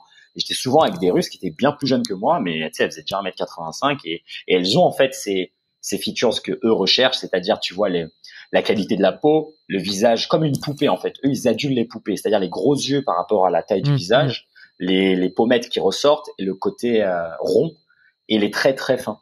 Tu vois, parce qu'en fait, eux, les Japonais sont comme ça. En fait, ils ont des traits très fins et, et en fait, leur culte de la de la beauté, il, tourne beaucoup autour des yeux et des yeux de couleur et de la peau blanche. Donc, tu vois, la Russe typiquement au Japon, c'est c'est une déesse, tu vois. Et donc, euh, bah eux aussi, les Japonais essayent aussi de transformer un peu leurs yeux comme ça, tu vois, avec différentes euh, accessoires et scotch pour ouvrir les yeux et opérations chirurgicales. Et il y a des délires. Hein. Et les, les lentilles, tu vois, tout le monde est sous lentilles. Et, donc, donc voilà. Après voilà pour les pour les hommes, le culte de la beauté, il, est très aussi euh, dans la pas du tout en fait comme chez nous, tu vois. Là où nous en fait on veut des solides, on veut des mecs, c'est des statues grecques, tu vois. C'est ça un peu nos nos, nos, images mentales d'un d'un corps solide. C'est un corps qui est développé, qui est musclé. Mmh. Euh, qui est saillant, qui, qui peut-être inspire ou respire la, la force, la capacité physique. Alors que là-bas, non, c'est l'opposé. Là-bas, c'est le mignon, pour l'instant, hein, discret. En, en, Occident pour l'instant, hein, parce qu'avec euh, toute la vague d'hommes déconstruits qui va arriver dans les prochaines années, c'est peut-être plus sûr que, ça soit ce modèle-là. Est-ce que tu penses que ce modèle il va, il va partir vraiment? Parce que je me dis qu'on a quand même un socle culturel, tu vois, multimillénaire, où on a justement parlé que des dieux grecs et on a plein de mythes fondateurs qui tournent mm. autour de, tu vois, le résistant, tu vois. Et je me dis, on va pas pouvoir au bout d'un moment aduler un mec tout maigre avec une grosse tête et qui met du maquillage comme sa copine, tu vois. Ouais, ou avec du ou avec du gras, avec du beat comme ça. Ouais, le skinny ça, fat, ça sera le, ça sera le ouais ouais ou le le, bud, euh, tu sais le man's bud là qui, ah, était, à la mode et puis et euh, je sais pas, on en entend de plus, de plus en plus parler. De toute façon, c'est deux trucs. Hein. Plus on en entend parler, plus en contrepartie, euh, hmm. il y a une, une, une, recrudescence de modèles encore plus baraques. Et puis plus tu vas avoir de mecs baraques, euh, plus il va y avoir l'opposé qui va se dire ouais mais non stop, on va aller à l'opposé de ça. Je trouve hmm. qu'il y a une espèce de bordel en ce moment où chacun, euh, enfin en ce moment, pas en ce moment-là, mais plus ça va, il euh, y a toujours des exemples par-ci par-là qui remontent où tu vois des, des, des, nouveaux modèles d'admiration de beauté. Tu te dis mais putain on en est là quand même. Euh, Est-ce que c'est pas aussi des modèles qui sont un peu euh, promus à outrance? Moi j'avais pas j'avais pas connaissance de tout ça pour pour les hommes, mais c'est vrai que pour les femmes on avait j'ai entendu quelques petites histoires de par exemple c'était qui c'était la chanteuse la Adèle tu sais qui avait maigri mmh. et après on lui a mmh on s'est acharné sur elle parce qu'elle a maigri et donc t'as un peu ce côté euh, je sais pas comment ils appellent ça aux États-Unis tu sais le fat euh, fat shaming ou un truc comme ça tu vois ouais ouais c'est c'est n'importe quoi la gonzesse. après ça me dépasse. mais non moi ça me dépasse aussi euh, si tu veux quand on prend le, truc tel qu'il est. Quand on va creuser peut-être qu'on va se rendre compte de quelques nuances parce que toutes les nuances mais c'est vrai que a priori quand la chanteuse effectivement perd du poids et qu'elle se fait critiquer d'avoir perdu du poids parce que parce que finalement elle a trahi euh, oh. sa, sa, sa, mentalité de body positive en décidant de perdre du poids. Euh, je, je, si tu veux, si on prend un petit peu de recul, deux secondes, on se dit, euh, on se dit, c'est quand même c'est quand même fou furieux. C'est-à-dire qu'on lui reproche d'avoir perdu du poids. Déjà, euh, elle fait ce qu'elle veut pour commencer. Ouais. Et, euh, et puis, je sais pas, euh, je veux dire, elle était dans un surpoids. Donc, à partir oui. de ce moment-là, je veux dire, oui. c'est que. Bon, bref, on va pas développer. Je pense que tout le monde a son avis là-dessus et qui n'est Ouais, pas. après- euh, voilà. Après, tu vois, moi, si je peux ajouter ma petite pierre justement sur, sur ce débat-là, non pas que j'ai envie de, tu vois, euh, séparer les, les foules et, et créer un débat pour rien, mais Fais gueuler, fais gueuler. non, non, mais en fait, moi, il y a des choses parce que je suis sensible aussi à ça hein, par le par le travail que je fais. Même si moi, tu vois, comme tu le sais, je suis pas du tout axé sur le body, le physique, etc.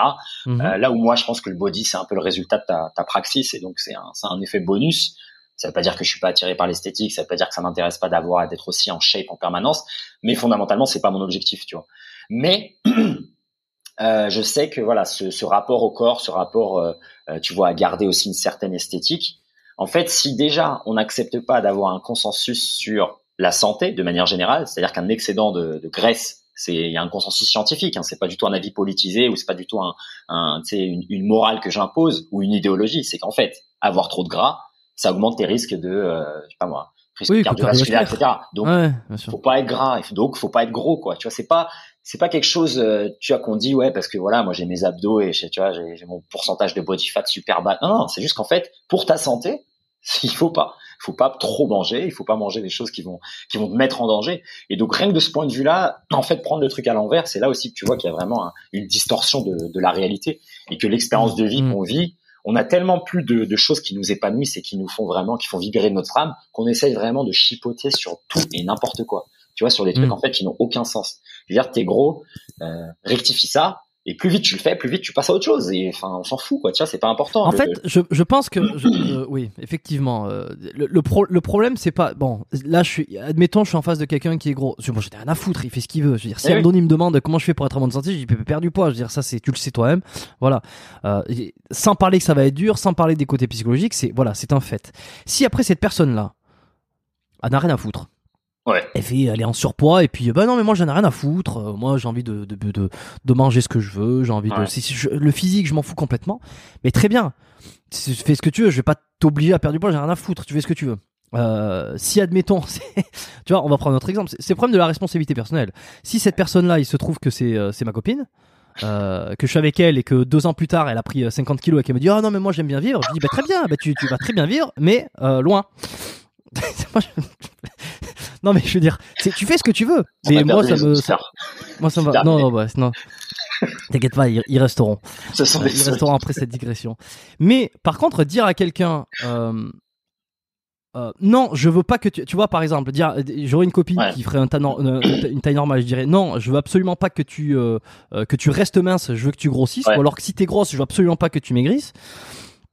C'est quand même, euh, je comprends euh, le fétichisme des gros, mais c'est quand même, euh, c'est pas dans son intérêt, quoi, je veux dire, pour sa Mais santé. Mais ouais, mais Donc tu- dire dire à quelqu'un comme enfin je sais pas dans le cas d'Adèle dire ouais la maigrie c'est dégueulasse. Ben, Ouais. Après tu peux pas lui reprocher de, de vouloir améliorer sa santé. Déjà de un c'est elle c'est pas toi et de deux euh, on est sur une cause qui est au-delà euh, du euh, de la croyance. On, on est sur une cause qui est de la exactement santé elle-même donc. exactement ce que j'allais dire. C'est incroyable. c'est quelque chose qui est même pas débattable en fait. C'est pour ta santé. Ouais. C'est-à-dire que si tu fais pas ça, tu vas vivre moins longtemps ou moins bien ou avec des blessures, des restrictions. Sauf, pas ton si ton dogme est de vivre en mauvaise santé. Mais je sais pas Exactement. si l'humain est encore aussi con pour se, se dogmatiser qu'il faut être Eh en ben, mauvaise santé écoute, pour. euh, moi, pour- je vais aller, je vais faire l'avocat du diable parce que j'ai un pote là qui vient de partir de Lille et Mm. qui me dit, tu vois, c'est un mec aussi insolide. Bah justement aussi euh, une vie multiple, tu vois, mannequin, euh, body, il a fait des compètes euh, de, de muscu, etc. Plein d'expériences différentes. Et justement, lui, il disait, euh, il y a un de ses amis qui lui dit, euh, putain, mais regarde, ça te saoule pas que t'as passé 20 ans ou 25 ans sur ton corps et que moi là demain je me branche à métaverse et j'ai le même corps. Ça te saoule pas, tu vois. Donc en, en blague, tu vois. Mais en fait, Eh mais c'est pas con hein. Ouais, mais ça, ça valide ton point. C'est qu'en fait, au bout d'un moment, si ta réalité, on arrive à la changer et qu'en fait, le monde dans lequel tu vas évoluer, tu vas travailler, tu vas payer, tu vas avoir tes interactions avec le monde, c'est métaverse. Et ben, dans métaverse, si tu cliques sur un bouton et t'es jacked, et ben, en fait, tu auras même plus euh, l'impression de pas vivre euh, ton plein potentiel. Tu vois, tu vas dire, bah non, Ouais, mais en enfin, fait, à un moment donné, là. euh, Ouais. à un moment donné, tu fais une crise cardiaque ou, ou je sais pas quoi, ton métaverse, tu t'y connectes plus, donc bon, bien résolu, évidemment. Bien évidemment. Mais regarde, les gens, ils ont déjà ces risques-là de crise cardiaque et de vivre un peu amoindri et, et, et Mm. de, de traverser la vie, mais vraiment pas de la, pas de la vivre pleinement. Et pourtant, il y a quelque chose qui les empêche encore de, de passer à l'action, quoi, tout simplement. Donc, euh, si en plus tu leur donnes encore un échappatoire qui est bien plus puissant, bien plus attractif, bien plus brillant qu'est le métaverse, mais c'est fini. Et moi, je te dis, il y a des gens, ils vont jamais se remettre euh, en santé parce qu'ils vont se dire, maintenant, la réalité, c'est celle-ci. C'est celle que, en fait, c'est plus facile de changer tout ton environnement et toute ta perception du monde plutôt que de changer ton monde interne. Et c'est ça la réalité. Et non, on s'oriente vers un monde qui est, qui est celui-là. Et humblement, moi, ce que je fais, c'est justement pas du tout ça. C'est justement, j'essaie d'adresser le monde interne, de te fixer toi-même par tes propres moyens pour reprendre possession de, de, ta vie, en fait, de ton essence. Parce que au bout d'un moment, il, enfin, il y aura même pas assez de technologie pour changer tout le reste. C'est-à-dire que même si t'es dans le métaverse, comme tu dis, mais si t'arrives même pas à respirer parce que t'es blindé de gras et que l'oxygène passe même plus, on va, on va rien pouvoir faire pour toi. Donc, euh, tu vois, c'est, mais c'est, c'est des vrais débats. Hein. C'est, c'est des vrais, mais c'est Wally, hein. on s'oriente mm. vers Wally, quoi, et, et tu te mm. dis, oh là là, qu'est-ce qu'on fait, quoi. Et des gens qui commencent déjà à penser que, ouais, mais ça sert à rien, là, tout, tout ce que vous faites, là, votre sport, etc., vos respi, vos Wim Hof et tout, ça sert à rien. Dans demain, on sera dans le métaverse et puis tout ça, ça comptera pas. Mais si, en fait t'es né dans un corps humain de toute façon. Oui, oui, ouais. non, mais c'est alors je, moi je comprends le discours, hein, je vois très bien. Sauf que euh, si on dit ça aujourd'hui, je, je sais pas, euh, ça sera peut-être dans des dans des dans deux trois générations, ça ça sera peut-être pas C'est-à-dire que nous là, on a, c'est-à-dire quoi, t'as la trentaine aussi? Ouais, j'ai 29 ouais. Bon, ben on a quasiment le même âge, à deux ans, presque trois ans près. Euh, bon, ça là, ce que tu décris là, c'est pas c'est pas pour notre génération. C'est-à-dire que si bon, enfin bref. C'est un, un, débat, on va pas rentrer dans le métaverse, on en reparlera dans, dans, dans 10 ans peut-être, et puis on verra si tout le monde est gros et que tellement gras qu'ils arrivent plus à faire passer l'oxygène. Euh, L'image m'a marqué. Je l'aurais prédit, je l'aurais prédit. Et, euh, et peut-être que peut-être que d'ici 10 ans j'aurai euh, j'aurai j'aurai une petite copine qui qui fera 150 kilos. on sait jamais.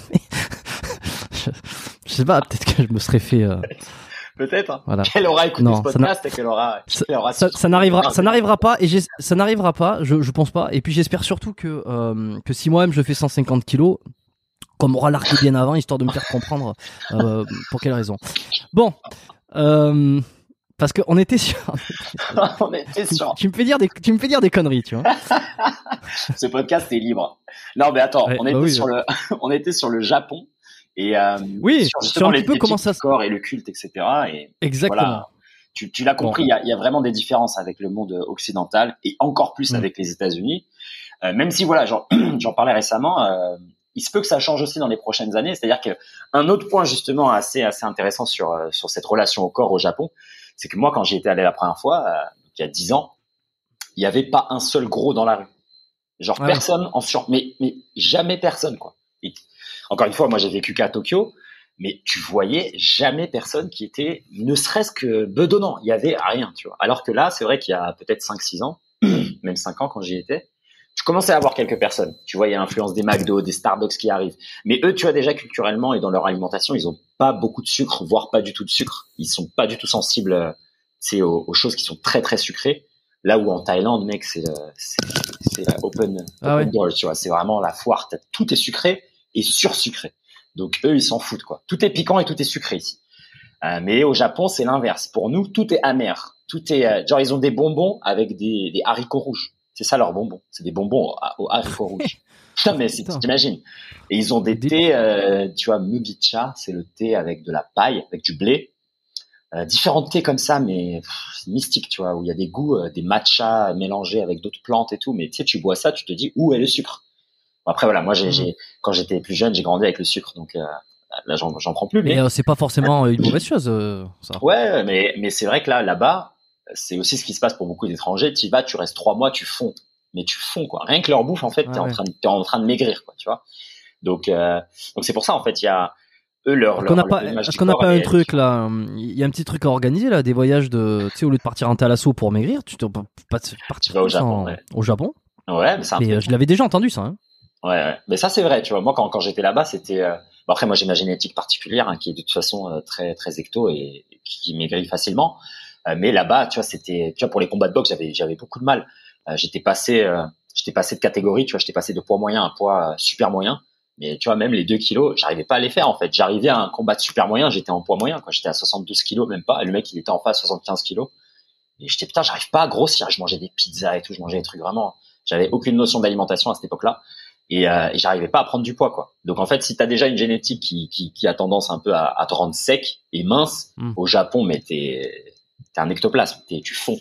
Et donc euh, bah voilà, c'était plus facile pour le mannequinat, oui, mais après dès que tu veux, tu fais un peu de des sports euh, où tu, tu dois soulever, et tu dois un peu prendre de la masse. Et c'est vrai que là-bas, tu voyais peu de bodybuilders. euh, Il n'y a pas la culture du body, du fitness, euh, des salles de musculation, tu vois. Là-bas, c'est plus orienté vers, bah, comme je t'ai dit, hein, c'est très orienté vers la perte de poids. Bizarrement, les gens sont minces et pourtant, ils ont un culte de perdre du poids. C'est-à-dire que là-bas, le, le, la réflexion de ta copine ou d'une amie entre filles hein, qui vont te dire ah t'as pris un peu de gras, elle arrive Ah ouais. euh, quand nous euh, nos copines elles sont déjà à 10 kilos au-dessus quoi. Elles sont en mode ah c'est maintenant qu'on va te dire que t'as pris un peu de gras. Mais là-bas c'est genre Ouais, bah, moi, le je, détail. je dis quoi, pas. Je, tiens juste à corriger parce qu'après, hein, parce que tu sais, ils vont dire ah lui il va. Non mais c'est le moment de corriger. Euh, je suis pas du tout. euh, C'est-à-dire que là, on a pris les exemples de 150 kilos, mais effectivement, Oui, oui, oui. je dirais jamais, je, je dirais jamais à quelqu'un qui a pris du poids, ou en tout cas, je le dirais plus. Peut-être que j'ai dit en passé, puis ça, ça, ça sert à rien, Ouais, ça n'a pas d'intérêt. Voilà, mais, en, Mais, tout cas, euh, là-bas, ça va très vite, quoi. C'est vraiment euh, à la, ils le voient tout de suite, quoi. Donc ils ont, une perception ouais. différente de, du poids et de la prise de poids, tu vois. Moi, à l'époque, quand j'avais, j'avais des copines japonaises, etc. En fait, elles avaient pas une obsession, mais elles étaient sensibles à ça. C'est-à-dire qu'elles se disaient, ouais, non, je vais pas prendre, prendre trop de ça, trop de bière, etc. Alors que moi, de mon point de vue, je sais pas, t'es, t'es maigre, quoi. Enfin, t'es super mince, donc euh, c'est bon, quoi. Tu peux, tu peux y aller, quoi. Ouais. Mais c'est notre culture à nous, quoi. Où, euh, enfin, avec un peu plus, plus en chair, ça ne gêne pas du tout. Mais là-bas, en fait, c'était, c'était assez, euh, il y avait, il y avait un contrôle là-dessus, quoi. Donc c'est, c'est, bizarre de se dire ça, hein, de se dire que les gens sont déjà minces et pourtant ils ont un culte de la minceur. Tu vois, là, c'est, c'est pas comme aux États-Unis où tu dis le culte de la minceur, il fait sens vu la population comment elle est, elle a évolué. Mais là-bas, Mm. c'est, c'est abusé, quoi. Ça parle que de d'être mince, quoi. Il y a pas de prise de masse, il y a pas de, tu vois, on, on valorise pas un peu ce, l'athlète comme nous on le voit, tu vois. C'est-à-dire musclé, le crossfitter, quoi. Tu vois, non, là-bas, non. C'est, un autre. Et alors, comment tu te retrouves boxeur euh, professionnel euh, Ça veut dire quoi professionnel finalement? C'est que tu gagnes ta vie en faisant des matchs de boxe Non. avec les sponsors ou avec Beaucoup non plus simplement que ça, ça veut dire que tu as une licence de boxeur professionnel. C'est tout. C'est pas du tout, euh, ça n'a rien à voir avec le fait de gagner sa vie avec le sport. C'est juste que euh, il y a une licence, il y a un organisme euh, officiel qui t'a donné le droit d'exercer la boxe. Mais de là à en gagner, à en faire ton gagne-pain, même les boxeurs Et alors, quelle est la professionnels n'en différence pas avec- leur. Quelle est la différence avec amateur par exemple Euh, les règles, les règles dans les combats vont changer. Euh, les équipements, tu vois, moi à l'époque où je combattais, les amateurs ils avaient le casque, nous on n'avait pas le casque, et le nombre de rounds et la durée des rounds. Donc tu vois, le Boxe, combat boxe amateur, ou boxe classique? C'était boxe anglaise, boxe anglaise euh, quand j'étais au Japon. La boxe thaï, je me suis mis après quand je suis parti en Thaïlande. Mais là-bas, c'était boxe anglaise. Et typiquement, euh, un combat amateur, ça peut être de 2, 4, 6 rounds avec casque. Et c'est le round, c'était 2 minutes et t'as une minute de pause, tu vois. Alors que les pros, c'est 3 minutes chaque round et de 4, 6, 8, 10, 12, tu vois. Ça dépendant des compétitions. Et c'est à une minute de pause. Et t'as pas de casque. Donc c'est, totalement différent. Donc euh, voilà, la licence, elle te permet de faire euh, cette expérience ou l'autre expérience. Mais voilà, quand tu es dans les sports de combat, la différence entre amateur et professionnel, mis à part sur le, on va dire sur ton palmarès, in fine, ça reste des, des combats. Tu fais des combats, donc c'est la même intensité, etc. Même si c'est vrai que t'as des, par exemple, quand tu fais du Muay Thai amateur, t'as des protections aux genoux, il y en a, dépendant de la classe que t'es, par exemple en France, t'as des protections aux coudes, etc. Donc c'est vrai qu'il y a peut-être pas ce côté, l'impact, euh, les coudes qui viennent trancher le visage, etc. Oui, mais ça reste du combat. C'est-à-dire que c'est pas comme euh, foot amateur et foot professionnel, tu vois. C'est genre, Mm. ouais, mais en fait, euh, tu cours 90 minutes après un ballon dans les deux cas. Oui, oui. Mais là, en fait, c'est, tu vois, c'est-à-dire que si tu vois quelqu'un qui te dit j'ai 100 combats amateurs, zéro combat professionnel, ça veut pas dire qu'il est nul. C'est, une machine de guerre. Il a 100 combats d'expérience. Tu vois ce que je veux dire? Là où euh, il y a une distinction entre amateur et professionnel dans d'autres sports, elle est beaucoup plus euh, re- relative à ton niveau d'expertise dans le sport. Tu vois, quelqu'un qui est un, un joueur de tennis amateur par rapport à un joueur de tennis professionnel, même si au final c'est la même euh, distinction avec la licence, hein, tout simplement. Mais j'imagine que l'amateur, quand il voit un professionnel, il se dit ok, le professionnel, il charbonne Il- plus et il carbure plus, tu vois.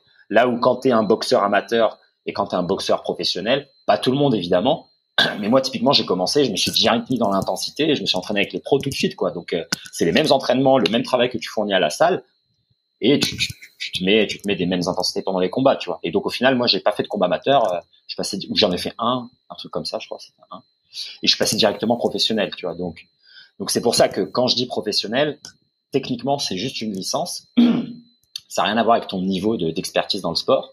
Euh, et euh, et puis voilà, après tu as accès par contre, c'est vrai à d'autres expériences de vie, tu vois, qui sont intéressantes si t'aimes bien si t'aimes bien la bagarre. C'est-à-dire? Bah, C'est-à-dire que voilà, tu te mets, euh, ouais, t'as toute l'aventure un peu. Euh, bon je vais, je vais, je vais le romancer, même si c'est pas la vérité, elle est pas exactement comme celle-ci. Mais voilà, si t'aimes bien les sports de combat, c'est vrai que vivre un peu cette vie-là du combattant, euh, s'entraîner tous les jours, deux fois par jour, euh, avoir les sparring, avoir un peu tout ce côté, euh, le dojo, tu vois, les membres de l'équipe qui t'aident toi aussi à progresser, parce que les gens qui sont en sparring avec toi, ils vont aussi contribuer à, à, ton développement, à l'amélioration de tes compétences, au gain même des qualités intangibles, tu vois, être plus coordonné, être plus, être plus agile, être plus, être plus à l'aise avec les distances, etc. Et donc, tu as un peu cet esprit je donne, je reçois, tu vois. C'est-à-dire que toi aussi t'aides tes camarades à se préparer au combat et eux aussi t'aident à se préparer au combat, même si la manière de mm. s'aider, c'est la confrontation. Donc, tu as un peu ces dualités aussi qui sont, qui sont intéressantes entre, tu es un compétiteur et en même temps, tu dois être aussi le partenaire d'entraînement. Et donc, tu as, un peu ce côté-là où je dois jauger, euh, je dois ajuster euh, ce, que, je fournis à l'entraînement, dépendant de quelle casquette je, prends. Et après, voilà, tu as toute l'expérience de faire une sèche, euh, d'aller à la pesée, de voir ton adversaire, de te préparer le lendemain, d'avoir un peu tout ce côté Rocky, quoi. Tu mets la musique dans les oreilles, tu te prépares. Voilà, c'est c'est romancé. Moi, je le dis toujours avec le sourire parce qu'au final, c'est vrai que c'est beau. Tu vois, quand tu as des souvenirs comme ça dans ta vie, tu dis voilà, je suis content d'avoir eu cette expérience de vie. Et mais après, c'est vrai que quand c'est sur le moment, c'est plein de stress, c'est plein de peur, c'est plein d'angoisse. La sèche, ça te saoule. T'as pas envie de regarder ce que tu dois manger. T'es stressé t'as de la peur, c'est pas si agréable que ça les moments juste avant. Mais après, c'est vrai que le moment du combat, il est, il est fabuleux et, et donc voilà, moi je l'ai toujours, euh, je pense, que je le dirais toujours avec le sourire, avec euh, une émotion dans le cœur, c'est que voilà, vivre la vie ou vivre euh, ces expériences de vie là de du sport de combat, franchement, c'est magique quoi. C'est vraiment un vecteur d'élévation et de développement Comment tu, tu, tu, vis, tu vis de quoi à ce moment-là? Parce que si ça rapporte pas copec, ouais. Comment bah, Moi, moi j'avais, un boulot à côté? Ouais, j'avais mon boulot à côté, mon boulot d'ingé, j'avais le freelance, euh, et donc voilà, tu, tu, pouvais gérer les deux quoi. C'est des grosses journées, c'est des grosses semaines, mais typiquement une journée classique, c'était, tu vois, le, à l'époque, je me levais peut-être à 5h, 5h30, j'allais courir une heure, et après je me préparais pour le taf, de 8h à 17h, tu taf, 8h, tu vois, l'ordi, etc. Et après, de 19 ouais, 19 à 21h, quelque chose comme ça, tu es, à la salle, tu boxes, tu fais tes sparring, tu fais tes, toute la partie boxe. Et après, je sortais le soir et après, rebelote euh, le lendemain, quoi. De lundi à samedi et dimanche, un jour de repos. Donc voilà, quoi, des grosses semaines, mais, mais ça se fait. Quand tu es motivé, ça se fait. Hein. Tu peux avoir une pratique, euh, même en France, on en a plein. On a des ingénieurs on a des mecs d'HEC qui sont aussi boxeurs professionnels et un niveau bien plus élevé que, euh, que moi. Hein. Moi, c'est une humble expérience que je partage. Il y a des mecs qui sont champions du monde et qu'on a qui sortent de prépa, qui étaient en pleine prépa, qui préparaient leurs examens et qui boxaient quasiment avec du niveau olympique, quoi. Tu vois, de, ça existe mm. hein, de, de, faire les deux. Et c'est pour ça que je te disais, moi, quand j'étais petit, j'ai déjà, j'étais attiré par ça. Moi, le mec, le mec qui sait faire qu'une seule compétence, ça m'a jamais attiré. C'était, je me disais, c'est une perte. Tu vois, je voyais jamais ça comme une perte. C'est-à-dire que être l'expert de l'expert de l'expert de l'expert, ça m'intéresse pas du tout. Je préfère être le généraliste, le mec qui est bon partout, tu vois. Et pareil au niveau athlétique, je préfère être polyvalent mais compétent, c'est-à-dire être à la fois excellent et polyvalent, hein. pas seulement genre savoir toucher à tout, genre t'as pris euh, un cours de natation, un cours de salsa et un cours de boxe. Non, non. Être vraiment dédié, genre trois ans de boxe, cinq ans de danse, euh, je sais pas moi, six ans de crossfit, euh, huit ans de jujitsu. Vraiment avoir autant de cartes dans les mains où tu te sentes confortable dans n'importe quelle situation et être vraiment un caméléon. Euh, mais, mais avoir cette notion d'efficacité également, tu vois. Donc, moi, faire de la boxe et faire de l'ingénierie et faire du mannequinat à gauche et à droite ou même sortir le soir, je me suis toujours dit que bah non, c'est faisable, il faut juste s'organiser, et voilà. Après, c'est vrai qu'avec l'expérience et, les années, la maturité, tu, tu te rends compte qu'il y a des choses qui sont pas du tout euh, efficaces et que tu fais les choses mal. Mais voilà, ça, ça arrive avec le temps. Et donc voilà, si tu le hmm. payes par une blessure ou tu le payes par, je sais pas moi, par euh, ouais des douleurs, etc. Moi, je regarderai jamais mon passé en me disant que je regrette quelque chose. Si c'était à refaire, je le ferais exactement dans le même ordre avec les mêmes blessures, parce qu'en fait, pour comprendre le bienfait et, vraiment le, plaisir que c'est d'avoir un corps qui, qui, fonctionne bien et à quel point on devrait être vraiment tous en gratitude d'avoir ça, bah des fois en fait faut être au bord de le perdre, tu vois. Et des fois on se rend compte des choses comme ça. On se rend compte des choses les plus importantes quand on, on est à deux doigts de les perdre ou quand on les a perdues. Et donc, euh, donc voilà, même si tu vas voir quelqu'un, par exemple d'aujourd'hui, tu lui donnes tous les bons conseils que tu veux en mobilité, en alimentation, en exposition au froid, tout ce que tu veux, le mec il est jeune, il va pas le faire. Et il faut pas qu'il le fasse. Il faut qu'il fasse ses expériences intenses, tu vois. Il faut qu'il prenne ses risques. Parce qu'après, avec les responsabilités, avec l'âge, tu auras plus cette, cette fougue et tu auras plus cette intuition euh, de l'enfant. Et donc ça, c'est pire de perdre ça plutôt que de perdre, euh, voilà quoi, trois ans à pas pouvoir courir, à pas pouvoir faire du foot. Bon bah tant pis, c'est pas grave. Mais au moins j'aurais vécu le truc de me dire voilà j'ai j'ai eu une opportunité, j'ai foncé pleine balle. Et puis voilà, ça paye ou ça paye pas, c'est pas si important que ça. Tu vois. Donc, euh, donc voilà. Et qu'est-ce qui te fait arrêter alors Et ça, la boxe, euh, te faire partir, du, te fait partir du Japon aussi. Euh, Ah, le, euh, tra- le travail, c'est c'est ton activité que tu montes parce que là, j'ai- un peu euh, l'impression que c'est dans cette euh, dans, dans tout cet espace-là que tu es en train de développer ton attrait pour euh, le corps, l'esprit, la mobilité, le, le, le- la, pluridisciplinari- la pluridisciplinarité. C'est pas si c'est pas si facile à dire ça. Exactement. Euh, c'est Laxané. Exactement. C'est Qu'est-ce qui se passe après c'est à la sortie justement, euh, c'est à la fin de cette expérience du Japon que les choses, euh, exactement comme tu l'as dit, naissent. Et plutôt, je dirais que en fait, je, je, ra- je raccorde les fils ensemble. Parce qu'en fait, jusqu'à ce moment-là, c'est-à-dire jusqu'à tu vois cette vie-là de avoir des semaines de, de 80 heures à faire plein de trucs en même temps, en fait, il y a, y, a, y a une limite à ce que tu peux faire faire à ton corps avec une telle intensité, surtout si t'as pas les connaissances pour le gérer en bonne santé. Typiquement, tu vois derrière un peu ce descriptif qui semble incroyable pour euh, pour certains, bah derrière, moi je dormais pas du tout. Euh, j'avais presque des fatigues, mais permanentes en fait, presque une fatigue chronique. Je carburais au Red Bull, au café et à toutes les drogues et les excitants parce que je pouvais pas, enfin drogue, pas, pas de pas de drogue, cocaïne, etc. Mais dans le sens les excitants alimentaires, quoi. Tu vois, le la caféine, le Red Mhm. Bull, etc. Parce que j'arrivais pas à tenir et j'avais pas de connaissances en fait là-dedans. Et donc ce qui fait que voilà, plusieurs fois dans la semaine, j'allais j'allais à la salle de boxe et au moment de changer mes affaires, j'avais les mains qui tremblaient déjà, etc. Tu vois, où j'étais en mode, tu que sur les nerfs, quoi. Tu vois.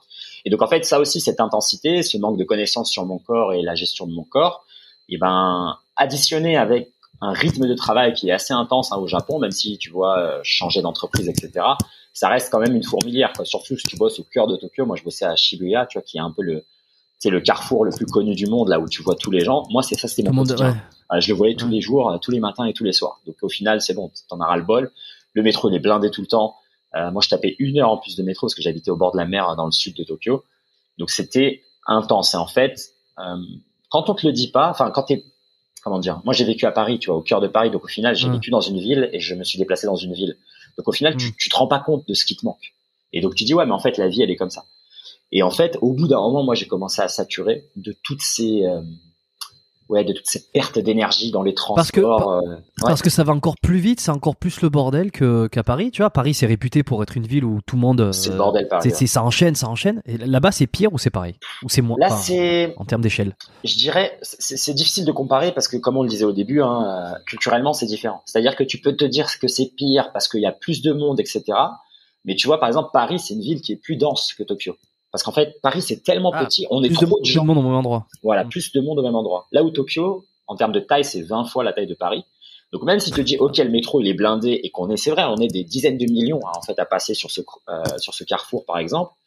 Bah, en fait, tu, tu vas moins le sentir qu'à Paris. Typiquement, moi, je préfère prendre le métro à Tokyo parce que je sais qu'il est toujours à l'heure, que c'est calme, c'est silencieux, tu vois, tu parles pas, c'est interdit d'avoir son portable, etc. Donc c'est ultra silencieux. Ah ouais. Tu peux dormir facilement, il n'y a pas de gêne, personne discute. C'est bien ça. c'est- c'est- bien parce que dans le métro, t'as pas des, t'as pas ces cons qui foutent leur musique à fond sur leur rien, portable et qui rien, rien. profiter tout le monde. Parce qu'en fait, tu vois, pour faire tourner, pour faire tourner une société comme ça, qui est blindée de monde, qui est dense, s'il n'y a pas un niveau de vitesse qui est extrême et un niveau de règles, ça, ça colle pas. C'est le, c'est, c'est, c'est vraiment le foot. C'est la jungle. Exactement. Et donc en fait, eux, ils ont ce, cette fondation euh, qui, voilà, comme on l'a dit par exemple avec euh, le monde du travail et le fait d'avoir peut-être un peu les hommes émasculés, etc., qui est pas si euh, bénéfique pour l'individu, mais par contre pour le collectif, c'est quelque chose qui sert Ouais. le collectif parce qu'en fait, tu places toujours le collectif avant toi. Donc les rues sont propres, les rues sont sécurisées, tout fonctionne tout le temps à l'heure et tu as une sorte de d'impératif que ton travail soit bien fait correctement. Parce que le collectif va primer sur toi. Et alors évidemment, quand pour une vie, quand tu zoomes à, à l'individu, évidemment que voilà, ça laisse moins la place à la créativité, à l'expression personnelle, à l'entrepreneuriat et, à oser être, certes. Mais quand tu es 200 milliards dans une ville, voilà, au bout d'un moment, faut des règles. Donc moi, c'était pas vraiment ce, ce côté-là, mais c'était un peu le cumul des choses, c'est-à-dire que après toutes ces expériences aussi sportives, ces voyages, les différentes, euh, tu vois, là, faire des études et en même temps avoir un pied dans le sport, en même temps un pied dans l'art, etc. En fait, je me suis, j'étais quasiment destiné à, tu sais, à jamais travailler pour les autres, parce que c'est pas possible. Qui, tu peux pas enfermer quelqu'un qui a une tête euh, qui va un peu dans tous les sens et qui aime aussi être curieux et qui aime euh, changer dans une seule boîte toute sa vie. Tu vois, bah voilà, toi tu vas faire 50 ans, tu vas travailler euh, dans ce bureau-là à la défense, remplir des spreadsheets et envoyer des emails. Mm. C'est pas possible, tu vois, ça colle pas.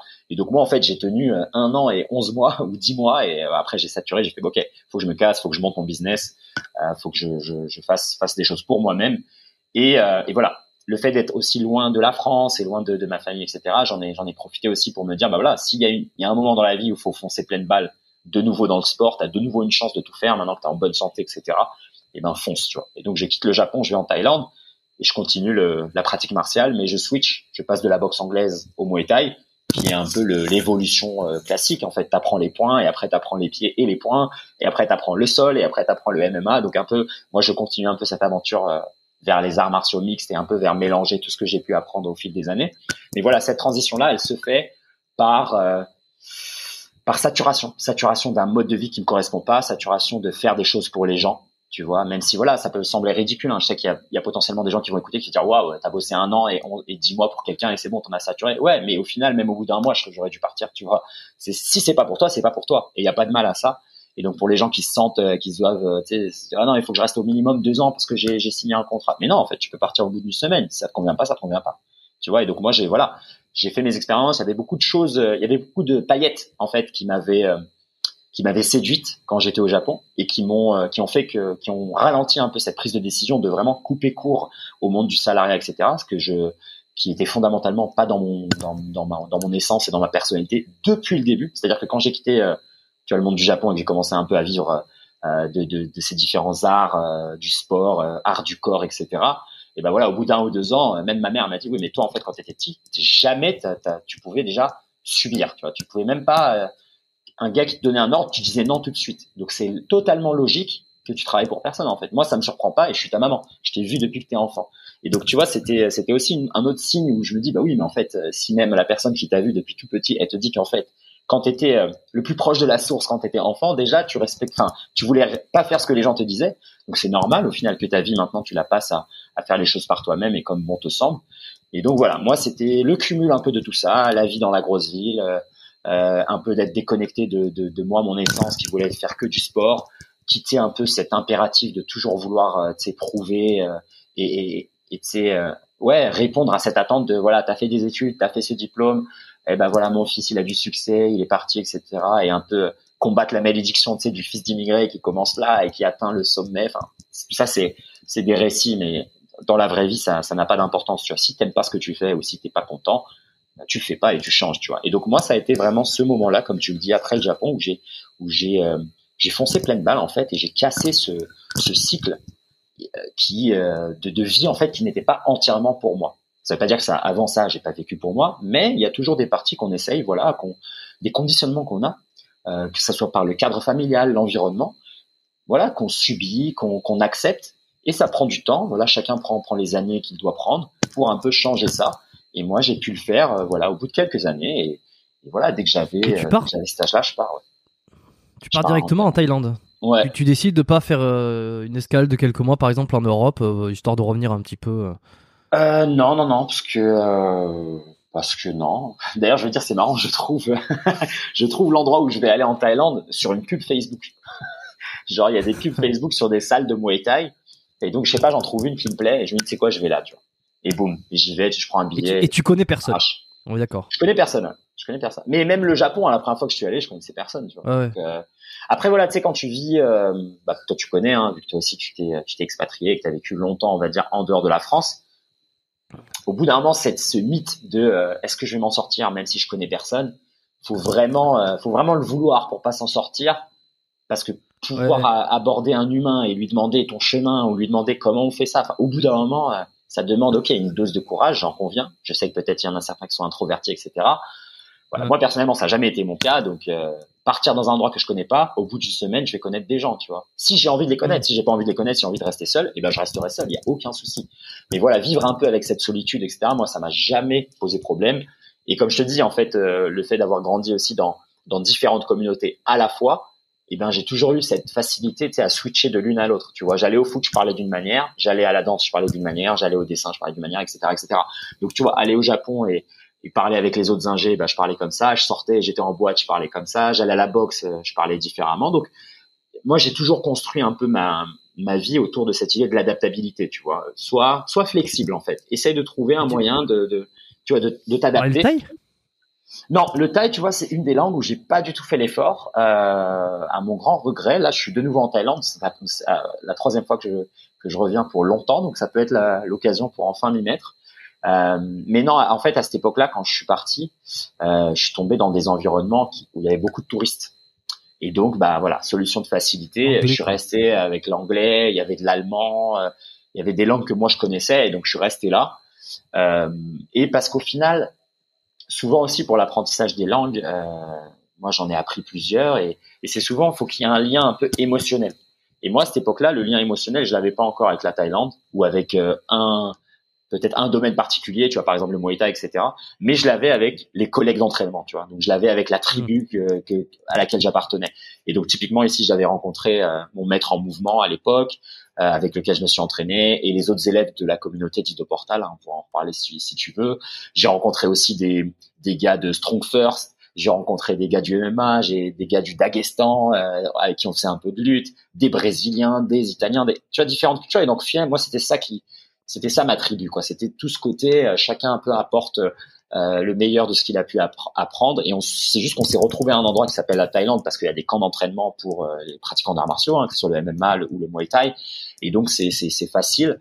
Euh, mais au final, on restait tous ensemble et euh, c'est vrai que j'ai pas, je me suis pas donné pour euh, vraiment communiquer avec avec mon entraîneur autant que je l'aurais voulu. Donc voilà, c'est jamais trop tard. Il se peut que j'apprenne la langue là cette année, on verra bien. Ok, ok. Donc tu décides de partir là-bas. Et puis et puis, alors, le, le mouvement, parce que j'ai envie que ça fait une heure et demie qu'on est là, mais parce que je trouve ça hyper. Enfin, c'est c'est pas c'est moi, hein, c'est moi qui vais là-dessus parce que parce que je voulais y aller.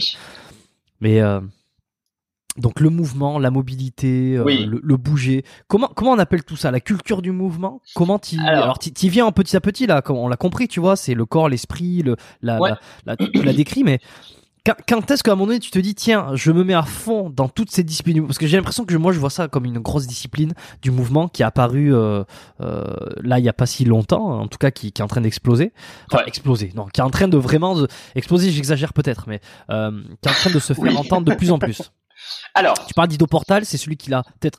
Et, et, puis t'en fais ton métier à un moment donné, tu, tu, je... comment raccrocher les wagons là-dessus? Bah écoute, beaucoup de questions. Euh, je vais te partager. Je pense que chacun un peu a son, non, non, pas, pas jamais trop. Chacun un peu a son expérience avec euh, avec ce qu'il peut appeler le mouvement.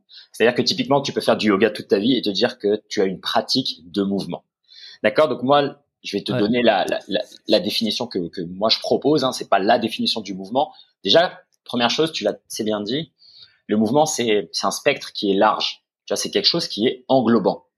Et il faut comprendre dans le sens de mon mouvement, le sens littéral, c'est le mouvement du corps. C'est-à-dire que tu fasses du crossfit, du yoga, de la boxe, de la muscu, tu fais du mouvement techniquement. Tu vois, y a, tu vois, plier le droit, c'est faire un mouvement. Euh, tu vois, bouger la cage thoracique, c'est faire un mouvement. Respirer, c'est faire un mouvement. Parler, c'est un mouvement. D'accord? Donc ça, c'est un peu le sens vraiment euh, bas niveau, euh, fréquence la plus basse, primal. Tu vois, tout est mouvement. Ok. Maintenant, deuxième deuxième pan, on va dire, on va on va monter un peu euh, en verticalité. Tu as les pratiques sportives, les sports, les, le yoga, le crossfit, le muay etc. Ce sont des, des, spécialisations, c'est extraire une partie de ce grand ensemble des mouvements humains et le codifier. Tu vois, par exemple, dans le Muay Thai, euh, tu as le coup de poing, coup de coude, coup de genou, etc. Donc, tu as des mouvements humains, c'est-à-dire que tous les humains peuvent faire. On en élimine plein, on en sélectionne un petit nombre et ce petit nombre va définir tout ce que tu es capable de faire dans un domaine qui va s'appeler le mouvement, euh, le Muay Thai. D'accord? Donc ça, c'est les sports. Et puis, et puis, dans, et puis dans un objectif qui n'a, qui n'est pas le mouvement lui-même, dans un objectif qui va être en l'occurrence le combat ou là, le crossfit, ça va être euh, la performance de.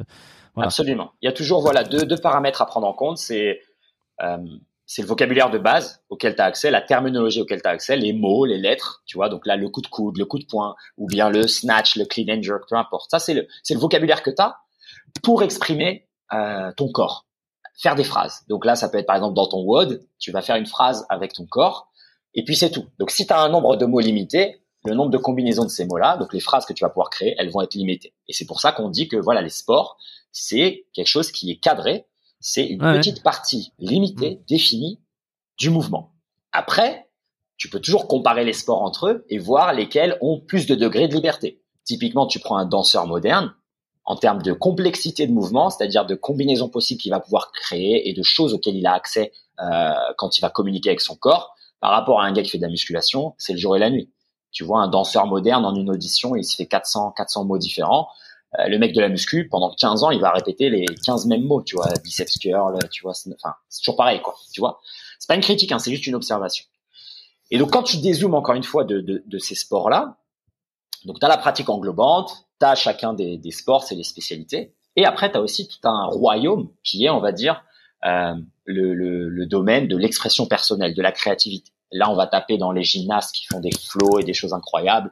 Euh, on va taper dans les improvisations de danse et dans les choses où il y a vraiment typiquement une, une, une jonction entre le corps, le cœur et l'esprit. Où à travers ton corps, tu vas exprimer des émotions.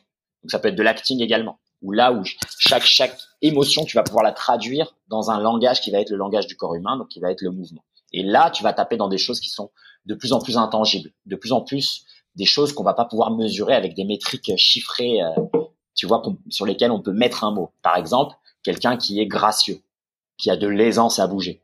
Tu vois, tu vois un danseur de ballet, tu dis ouais, il est gracieux. Ça veut dire quoi gracieux? Ça se mesure comment? C'est pas des kilos, c'est pas des fréquences, c'est pas des reps, c'est pas des volumes, tu vois? Et on va taper en fait dans ce monde-là. Euh, et après, les, les, grands artistes du mouvement, ils mixent tous ces mondes-là. Typiquement, je te prends un exemple qui est peu commun. Tu vas, moi, je pense à Mike Tyson.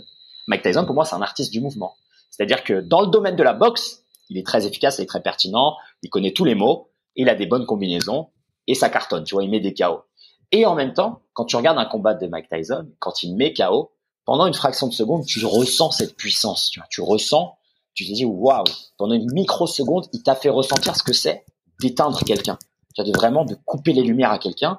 Et pendant cette fraction de seconde, il te fait ressentir ce pouvoir divin. Tu te dis regarde, on est la même espèce. C'est-à-dire que techniquement, je pourrais faire ça moi aussi, tu vois. Alors c'est pas ce que ça fait, mais il y a un échange en fait. Il y a un échange euh, vraiment dans, dans l'énergie, dans, dans l'émotion. Il te fait, ça te fait vibrer quoi. Tu vois, ça te met des frissons quand tu vois quelque chose comme ça. Tout ça, tu vois, c'est intangible. On peut pas le voir, on peut pas le mesurer. Donc, il y a une capacité aussi à certains athlètes d'exprimer euh, le corps humain d'une manière euh, qui puisse aussi véhiculer des émotions.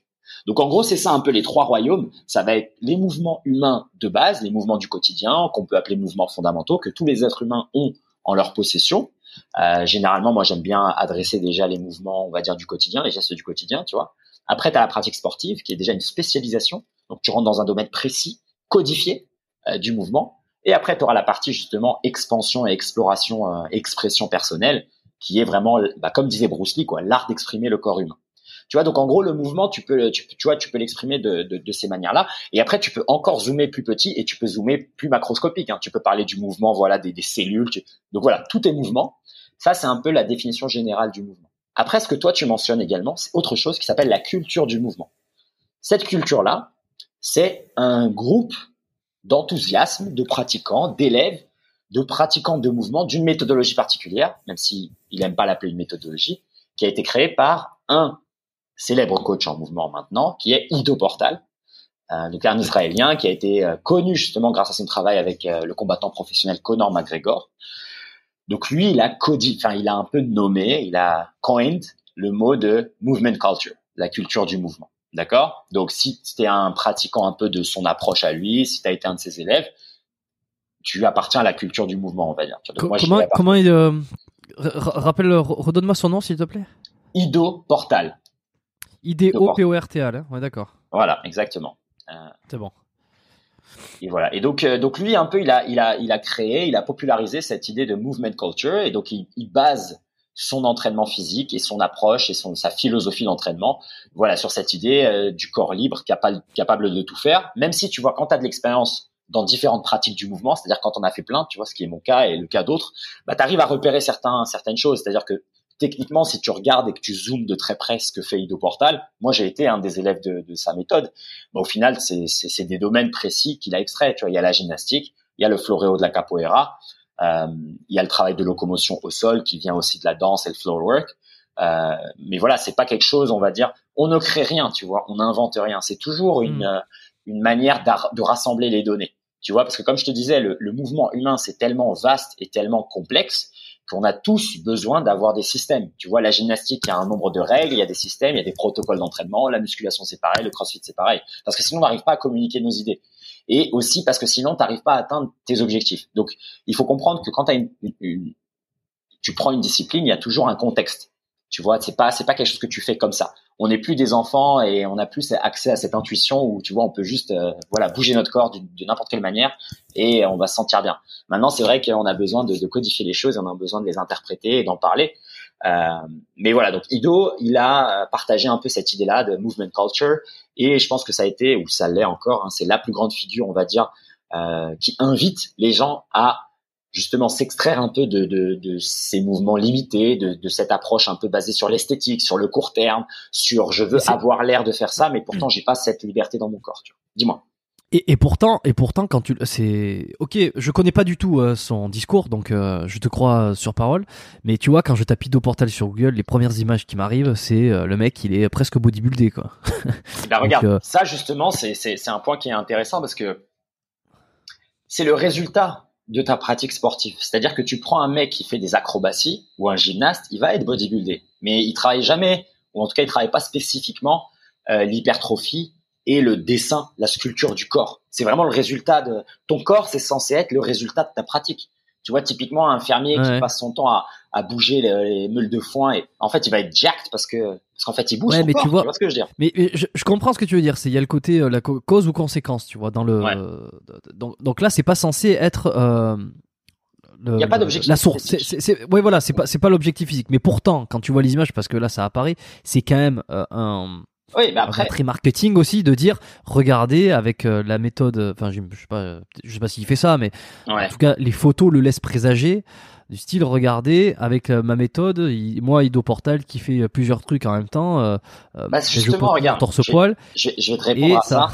Et du coup, il y a des gens qui vont aller vers lui pour ça et non pas. Certainement. Mais, mais c'est pas ça en fait. C'est-à-dire que et rapidement tu le comprends. C'est-à-dire que dès que tu vas voir bah, son contenu à lui ou dès que tu t'intéresses un peu à, à son travail, comme on le disait au début et comme je te le rappelais là en, décrivant un peu mon expérience de vie, c'est que c'est pas une méthode d'entraînement, s'adresse pas que le corps. Il y a vraiment une notion de ouais, c'est une philosophie et une approche de la vie, une approche de la pratique physique. C'est pour ça que tu vois, on parle beaucoup de pratique de mouvement, on parle pas d'entraînement en mouvement et on différencie l'entraînement de l'exercice physique. Donc, l'idée de la pratique du mouvement, c'est aussi il y, a un certain degré de liberté avec ce que tu vas pouvoir faire. C'est toi qui oriente ta pratique, c'est-à-dire que tu, tu, décides un peu quelle, quelle, thématique, quel domaine tu vas aborder, la coordination, les inversions, euh, le travail au sol. Et tu vois, ça, ça reste des domaines qui sont, euh, on va dire, vastes et, et peut-être euh, difficiles à cerner, surtout si tu es débutant et que tu jamais bougé ton corps de ta vie. Mais voilà, travailler les inversions pour quelqu'un qui s'y connaît un peu en inversion, il sait ce que ça veut dire. Tu vois, il sait qu'il y aura une partie, évidemment, que tu vas faire des exercices, des répétitions, des fréquences. Il y aura ce côté où tu vas zoomer sur des choses. Mais il y a aussi tout le côté autre, c'est-à-dire il y a l'aspect mental, travailler sur la respiration qui va avec. Euh, il y a même des, des, moments où tu vas travailler sur le non-mouvement. Tu vois, méditer, respirer, visualiser. Euh, et euh, tu vas aussi te focaliser sur euh, la qualité de l'exécution des mouvements. Donc il y aura d'autres, euh, tu vas avoir d'autres intentions et tu vas aussi développer un rapport avec ta pratique qui est basé sur la répétition longue sur l'acquisition de compétences, sur vraiment craftman, l'artisanat de ton corps et de ses capacités. Et ça, c'est totalement aux antipodes de ce qu'on va pouvoir voir dans le fitness, on va dire traditionnel, la muscu, ou on va dire, pour pas donner des noms spécifiques et pour pas me faire d'ennemis, simplement dans ce qui est proposé, qui est proposé dans, dans la santé, on va dire de manière générale, qui est que voilà, t'as mal euh, là, bah, tu fais ça, ou euh, tu veux être en forme, il faut que tu ailles à la salle, qui est le programme et ça. Pas du tout. Pas du tout. La forme physique, se sentir bien dans son corps, c'est pas du tout relié à une esthétique particulière. Et l'idée, en fait, pourquoi le mouvement, on va dire un peu, ça, ça fait des vagues, etc. Et pourquoi ça Parce que ça va en fait à l'encontre du modèle qu'on essaye, euh, ou qu'on nous a vendu, ou qu'on nous propose. En tout cas, moi, j'ai pas d'ennemis. Hein. Moi, c'est-à-dire que j'ai des potes bodybuilders, j'ai des potes dans toutes les communautés. Il n'y a pas de problème. Mais quand les choses sont faites, euh, on va dire dans les, avec des intentions dont les objectifs sont pas les plus pertinents pour toi ton rapport à ton corps, ton rapport à ton être, c'est ça où il y a un côté moi qui me qui, me crispe et qui me frustre, c'est-à-dire que tu vas te dire je vais tout faire pour avoir l'air fort et avoir l'air de bien bouger mon corps, alors qu'en fait tu vas simplement créer une prison. Euh, ton corps, tu vas vivre dans un corps qui est plein de blessures, plein de raideurs, plein de restrictions. Tu vas avoir simplement une prison qui va juste esthétiquement être peut-être agréable, mais ça, ça va pas te suffire. On perd tous l'esthétique, tu vois. Par contre, les skills, les compétences, l'aisance à bouger, le contrôle du corps, euh, vivre sans la peur en fait, tu vois, et être capable, être compétent. Ça, pour moi, tu vois, c'est des choses qui sont, qui auraient le mérite d'être un peu plus partagées. Et je pense humblement que ce sont des choses aussi vers lesquelles on aurait besoin euh, de s'orienter un peu plus, parce que c'est, ce sont ces choses-là qui nous font nous sentir euh, vivants et bien dans notre peau, bien plus que tu vas suivre une sèche et avoir des abdos saillants pour l'été, alors qu'en fait dans ton corps tu peux rien faire. T'as mal partout, t'es bloqué de partout, hormonalement t'es déséquilibré. Je veux dire, quel est l'intérêt en fait de, de, traiter son véhicule simplement comme une machine, alors que le véhicule, comme on l'a dit tout à l'heure, c'est le vecteur d'élévation de l'âme, c'est ce qui te permet de traduire tes émotions. C'est grâce à ce véhicule que qu'on peut communiquer toi et moi, qu'on peut parler. C'est ce véhicule qui va générer tes pensées. Donc penser le corps comme simplement une machine qui est détachée de tout ton côté émotionnel, de, des intentions de, de ta vie de manière générale, pour moi, elle est là la plus grosse erreur, euh, on va dire, dans le fitness moderne et dans, quand je dis fitness, c'est-à-dire dans l'industrie de la remise en forme, tu vois. C'est-à-dire que tu, tu peux pas segmenter les choses, tu peux pas séparer les choses. Il y a rien qui est, euh, c'est pas des unités, tu vois. C'est pas une machine. Euh, notre notre conscience, elle est pas loin de cette machine. Notre conscience, c'est le résultat de cette machine. Donc on est on est un, tu vois. Donc on peut pas adresser les choses séparément. Et je pense qu'humblement, euh, Ito Portal, il il aide à ce travail-là de reconnexion et c'est pour ça qu'il parle beaucoup, tu vois, des aspects comme l'importance de la répétition, l'importance d'ajouter du jeu dans sa pratique, de prendre du plaisir, l'importance de la communauté, d'avoir des pratiques où avec les gens, d'avoir une dimension sociale à sa pratique, tu vois, de d'aller avec les potes, pas tout seul, les écouteurs dans la salle à soulever de la fonte. Même s'il n'y a pas de mal à ça, moi je le fais, j'adore la préparation physique. Je fais de l'altéro, je fais plein de choses pour les sports de combat et pour mon plaisir personnel. J'adore aussi passer du temps à essayer d'avoir euh, mes one-arm handstand, mes handstand push-up, il n'y a pas de souci. Mais j'aime et je pense, je valorise je laisse, je dédie du temps au jeu, à la pratique ensemble, la capoeira, euh, à l'interaction avec la musique et le corps, euh, exprimer ses sens différemment, euh, avoir le contact avec le sol, jouer simplement comme un enfant et, et cultiver un peu ce plaisir d'explorer la machine, d'explorer ce qu'elle est réellement capable de faire et pas simplement de se dire ah voilà c'est trois fois par semaine je fais ça et je me, je me pose pas de questions et après c'est bon je suis t'es pas en forme t'es pas en meilleure santé t'es pas en vitalité tu vois. Et Ido Portal contribue un peu à, à véhiculer ce message, comme d'autres. Mais c'est vrai que lui, c'est la voix la plus euh, la plus marquante. Et moi, dans mon développement, il a été un personnage très influent dans dans ma vie, même si je m'en suis détaché par la suite. J'ai l'impression que Ido Portal, c'est celui qui est beaucoup, enfin, c'est pas j'ai l'impression, c'est, c'est, c'est le cas, qui est beaucoup mentionné par ceux qui parlent de mouvement comme étant un peu le, comme tu le dis, le, père ou le, la source ou en tout cas une grande influence. Une grande influence, un peu comme... pas la source. Ok, tu, tu, tu, me corrigeras après. Enfin, tu, euh, tu, tu, détailleras un petit peu plus après sur ça, mais euh, un petit peu comme pourrait l'être euh, un merde. Ben, j'ai oublié le, le, canadien là sur pour la préparation physique. Euh, J'oublie toujours son, son, nom à lui.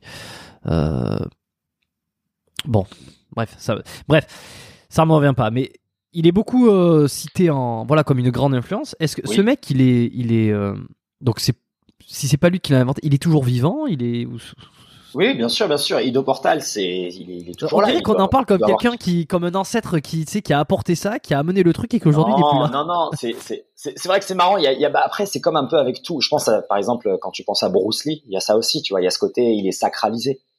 Mais c'est un. Bruce Lee est mort. Hein. Tu vois, il est sacralisé. Et puis lui aussi, il a, il a eu le, tu vois, il est mort, donc ça ajoute au, caractère un peu légendaire de la personne. Mais c'est vrai qu'Ido Portal, je pense, il, jouit un peu de, cet effet sur les gens, parce que c'est vrai, tu vois, en quelques vidéos, euh, surtout quand tu le vois faire ce qu'il sait faire et que tu connais pas en fait ou que tu n'arrives pas nécessairement justement à mettre du vocabulaire et, à pointer du doigt ce qui se passe, et eh ben t'as l'impression que c'est un truc de fou. Moi, je t'avoue que la première fois que j'ai vu, euh, je l'ai vu faire une marche du lézard, je me suis dit c'est quoi ce mec? Il peut faire des handstand push-up, des tractions à une main, des trucs de gymnaste, il peut faire des trucs de danseur, il peut faire des trucs d'acrobate. Je me suis dit mais attends, c'est l'athlète ultime. Moi, j'ai toujours voulu quel... Alors... ça, tu vois. Et je vais te confronter, je vais te confronter, Slim. Je vais te confronter. Je vais te dire quel intérêt? Quel intérêt de marcher comme un lézard? Non, non, mais je, je, comprends. Non, mais je, c'est-à-dire que je comprends pas du tout la philosophie parce que euh, je pense qu'on sera tous d'accord pour dire que se mouvoir, être dans un corps qui fonctionne bien euh, et ne pas être emprisonné euh, dans ses propres, dans ses propres, ça, je pense que personne ne pourra le mettre en, cause, tu vois. Oui. Et savoir faire plein de choses et dans la pluridisciplinarité, dans la pluridisciplinarité, tiens deux fois. T'as du mal avec ce mot. Hein. je le dirai plus. et, et, être dans le voilà dans, le dans le plein de dans le plein de mouvements, le plein d'activités, tu vois, comme tu l'as décrit, toi, t'as jamais voulu être dans des castes, t'as voulu être un petit peu partout, et puis ça rejoint cette idée de d'être un peu dans l'alté, enfin d'être dans l'altéro, dans, dans, le, dans le combat, dans tout ça. Je comprends. Maintenant, euh, aller faire des alors à part pour le plaisir personnel, euh, se balader comme un lézard ou faire des handstands en forme de serpent ou des ou des tractions une main euh, avec euh, avec un corps de grue j'exagère je pousse le truc tu vois je j'ironise au maximum quel intérêt si ce n'est juste le, le kiff perso je, je ne vois pas je, ne vois pas bah, l'intérêt pour sa eh ben, santé bouger bien je veux bien mais faire le serpent je vois moins Eh ben regarde ça. Et puis je vais te laisser répondre. Alors je vais te laisser répondre à ça pendant deux minutes. Je vais te laisser tout seul parce que je vais aller faire un tour. en- Bah, je vais aller pisser un coup. Je Vas-y, vas-y. Parce que là, euh, évidemment, avec tout ce que j'ai vu. très très Mais par bonne contre, question en tout cas. je t'ai toujours dans les oreilles, donc j'entends Ouais, tout ce que marche. tu me dis. ça marche. Eh ben écoute, c'est une très bonne question. Et euh, déjà, avant de te donner euh, ma réponse, simplement, justement, j'aimerais rebondir sur le, fait que tu poses la question, parce que c'est c'est pas que c'est un problème, mais en fait, pour moi, il est là le premier point à soulever, c'est qu'on a tous tendance maintenant à voir la pratique physique justement dans cette dualité. Je fais des choses pour un objectif précis, pour un résultat. On est totalement désensibilisé, on a totalement anesthésié le fait de faire les choses pour le plaisir de les faire. Et c'est pour ça que je te parlais tout à l'heure de cette image de l'artisan, l'artisan qui veut passer du temps sur son art, le peintre qui peint, le sculpteur qui sculpte, simplement pour le plaisir de faire. Ça, je pense que justement, c'est quelque chose qui est fondamental, qui est humain, qui est dans nos gènes. Et justement, si on arrive à, peut-être le, réincorporer dans nos vies, on aura des vies plus épanouissantes, plus pleines et entières. Quel plaisir de te lever le matin, de travailler sur une pièce que, sur laquelle tu as travaillé pendant déjà des semaines. Quel plaisir de voir l'accomplissement et de voir un peu euh, se matérialiser, c'est quelque chose que tu as simplement imaginé dans ton esprit. Et ben là, pour la pratique du mouvement, une partie, elle va être là-dedans. Tu demandes à n'importe quelle personne qui fait de la gymnastique, de la calisthénie, de la danse, le plaisir vient ou le des arts martiaux. Le plaisir vient dans la pratique, tu vois, et c'est ce qu'on appelle pratiquer ou faire l'expérience de, de, de sa pratique physique, faire l'expérience de sa physicalité. Et c'est ça ce qu'on appelle la praxis. C'est le plaisir de pratiquer. Et justement, ça, c'est quelque chose qui est totalement perdu dans les salles. Tu vois, il y a, pas ce truc-là. Il y a personne qui a la notion. Tu vois, les gens, ils vont regarder, ils vont regarder les chiffres. Ils vont dire, voilà, j'ai fait 100 kilos la semaine dernière. Voilà, mon deadlift cette semaine, je suis censé faire ça et la semaine suivante, le deload. Mais il est où ton, ton plaisir d'explorer ce que tu es capable de faire? Il est où ton plaisir d'acquérir de nouvelles compétences, de pousser ta machine là où elle, elle elle est, elle est pas censée aller? Parce que cette question, tu peux te la poser sur tout, sur absolument tout ce qu'on fait. Quel intérêt de sauter d'un satellite euh, en parachute? Quel intérêt de faire du, bungee jumping? Il y a aucun intérêt. Quel intérêt de sauter de toi en toi? Il y a zéro intérêt, mis à part le fait d'être capable de le faire et le plaisir d'atteindre en fait un corps qui est capable de le faire. Parce qu'en fait, c'est le processus qui est la jouissance ultime. C'est, tu vois, faire une one arm handstand. Évidemment que ça va jamais te servir, tu vois, à part justement si tu as un bras et que tu vas monter un mur. Mais ça va jamais te servir. Mais par contre, tout le processus, c'est-à-dire que toutes ces années de pratique, ces entraînements, à tweaker les choses, à regarder ton alimentation, à regarder ton sommeil, etc., pour atteindre quelque chose. Le plaisir, il est dans la poursuite de. Tu vois, c'est aussi simple que ça. Et ça, je pense, vraiment, si tu peux en extraire euh, quelque chose de ta pratique physique et l'incorporer dans le reste de ta vie, tu vas te rendre compte rapidement que ton travail aussi il mériterait d'avoir plus ce côté créatif et ce côté euh, de, de faire les choses pour le plaisir de les faire, pour le plaisir de voir grandir quelque chose, de voir se développer quelque chose. Comme nous, toi et moi, tu en es entrepreneur, on aime bien voir, c'est un plaisir de voir grandir un business. Mais un business, on va pas l'emporter dans la tombe. Donc, in fine, à quoi bon? Tu vois, tu peux être nihiliste sur absolument tout. Mais le plaisir dans la pratique physique, il est dans le fait d'explorer ce que son corps est capable de faire. Il est dans le fait de retrouver le corps que tu avais quand tu étais enfant, un corps libre de douleur, un corps justement sans aucune peur. Tu vois un enfant, il voit un obstacle, tu lui dis saute, t'es capable de sauter. Tu vois, t'es cap ou pas cap. On joue plus à t'es cap ou pas cap. Et ben ça, c'est tragique. Être capable justement d'avoir euh, cette disponibilité de ton corps et le fait que tu sois totalement synchrone, que ton corps, ton cœur, ton esprit, ta respiration, tes émotions, ton stress, tout soit vraiment aligné et que tu puisses atteindre ces états vraiment de flow, d'expression pure euh, de ce que t'es de, ton corps, que ce soit au travers d'une performance scénique ou d'un d'un combat, etc. Pour moi, une vie épanouissante et une vie bien remplie, c'est une vie pleine de ces moments-là, tu vois. Donc voilà, à quoi sert une marche de lézard? Fondamentalement, ça sert à rien. À quoi sert une, handstand push-up Mais de la même manière, à quoi sert un snatch à 200 kilos? Ça sert à que dalle, tu vois. Alors oui, tu vas dire oui, mais on veut être plus fort. Mais plus fort pourquoi? Tu vas à l'armée, tu vas faire quoi? Ça sert à quoi? Tu vois, euh, comme disait Georges Hébert, qui est un des pères fondateurs du mouvement avec la méthode naturelle, être fort pour être utile.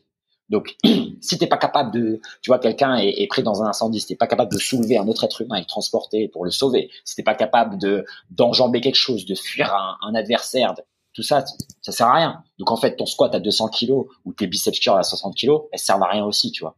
Mais explorer ce que ton corps est capable de faire et pousser ta machine jusqu'à découvrir, être à l'aise, le monde à l'envers, être à l'aise avec tes roulades, être à l'aise au sol, proche du sol, euh, te déplacer de différentes manières. En fait, avoir tu vois une machine comme euh, comme un ordinateur qui est capable de parler plusieurs langues, tu vois, et simplement pour le plaisir de le faire, pour le plaisir de vivre une vie, parce qu'on peut dire ce qu'on veut, on peut être dans toutes les philosophies qu'on veut et toutes les méditations que tu veux. Cette expérience, c'est une expérience de vie qui est physique. Elle est avant tout physique. Tu te lèves le matin, tu es dans un corps physique. Quand tu allumes la machine, tu es dans un corps physique. Pour parler avec les gens, c'est un corps physique dont tu as besoin. Donc les gens qui te disent "Ouais, moi j'ai pas besoin de sport, j'ai pas besoin de prendre soin de ma santé et j'ai pas besoin de faire du mouvement dans ma vie", c'est faux. Parce que toutes tes pensées, elle découle de ton corps. Si ton corps il est en bonne santé, il est bien maintenu. Et en plus, si ton corps, tu as du plaisir à l'utiliser, tu as du plaisir à te réveiller tous les matins dedans parce qu'il est libre de bouger, il est totalement délié, il est totalement fluide et tu as accès à tout, garantis que tes pensées elles vont être de meilleure qualité, tu vas être plus positif, potentiellement plus ambitieux, plus joyeux, euh, un meilleur parent, un meilleur amant, tu vas être simplement un meilleur humain. Et fondamentalement, l'objectif du mouvement, c'est ça, c'est nous aider à devenir des meilleurs humains. Mmh. On travaille sur cette capacité d'adaptabilité que je parle, dont je parle depuis tout à l'heure. C'est l'adaptabilité de l'individu. Comme on disait, hein, moi dans ma vie ça a été un peu intuitif, mais cette capacité à être un caméléon, à s'adapter, toi tu le sais aussi bien que moi. Regarde les gens qui ont peur de tout. Ils ont peur de, lancer un projet entrepreneurial. Ils ont peur de quitter un taf et d'en prendre un autre. Ils ont peur de quitter une relation et aller ailleurs. Ils ont peur de déménager. Moi, j'ai des potes qui sont nés à Paris, dans mon quartier. Ils habitent toujours dans le même quartier. Je veux dire, ça, fondamentalement, si déjà, au, au niveau le plus bas niveau, qui est le corps physique, tu arrives déjà à le travailler, mais ça va rapidement avoir des effets positifs sur ton esprit, sur ta prise de risque, sur ton courage. Mais si déjà tu te lèves le matin, tu es dans un corps qui est flingué ou qui est prisonnier, et regarde, euh, tu vois, les gens qui sont handicapés, les gens qui ont des vraies maladies dont le corps subit les effets, et eh ben eux garantis, ils peuvent pas avoir une expérience de vie qui est euh, potentiellement euh, joyeuse. C'est marrant. C'est marrant dans ce que tu dis parce que je pense que dans une certaine mesure aussi euh, la euh, une certaine forme de spiritualité qui est euh, déployée aujourd'hui est un petit peu trop dans la séparation de, du corps et de l'esprit. la médecine a beaucoup fait ça avant, donc la, la problème du corps a peu, enfin détacher le corps de l'esprit. Et je pense qu'une certaine forme de spiritualité aujourd'hui essaie de détacher l'esprit du corps. Il doit y avoir des espèces de relents religieux qui fait dire que l'esprit est quelque chose de d'unique à part entière et, eh qui va et il se suffit à lui-même parce qu'une fois qu'on est on est dans ce corps, on, ira dans un, soit dans un autre corps, soit dans un autre monde ou peu importe, et que, et qu'en fait, ce qui compte, c'est le, spirit, c'est l'esprit.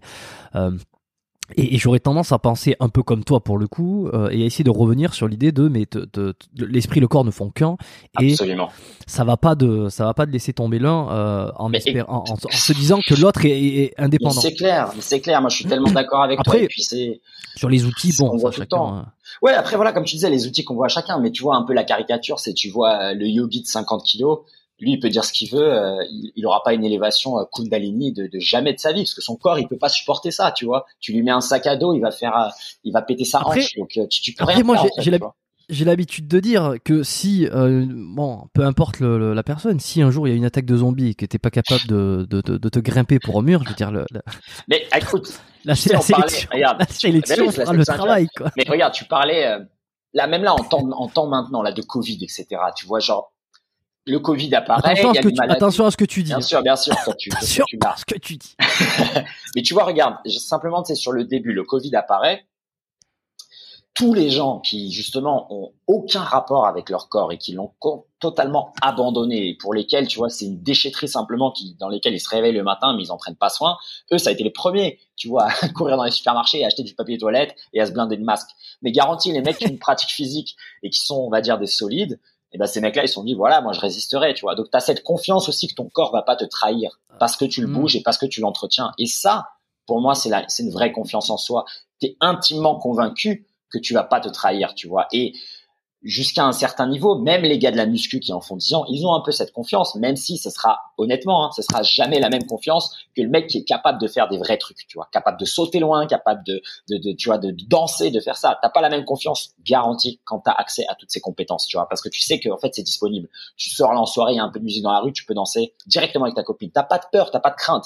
Tu possèdes l'entièreté de la machine, tu vois, et tu peux, boum, tu peux l'allumer à n'importe quel moment dans n'importe quelle situation. Pareil avec le mec qui est ceinture noire en jiu-jitsu brésilien. Garantie que ce mec, quand il marche dans la rue, il a pas besoin de bomber le torse. Il sait ce qu'il vaut. Il sait qu'il peut tuer tout le monde. Tu vois, il a pas besoin de prouver rien à personne.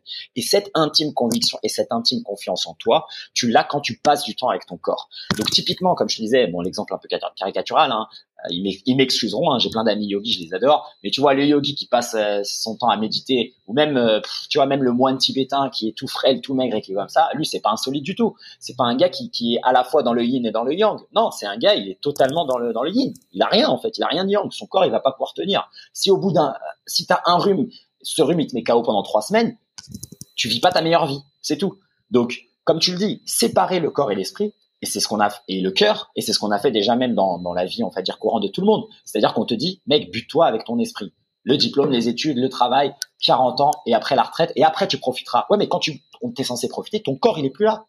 Ton esprit, ok, t'as appris toutes les sciences que tu veux, et t'as fait tous les spreadsheets que tu veux, et t'as envoyé tous les emails que tu veux. Ça, c'est ton esprit. Tu l'as maximisé. Ok, super.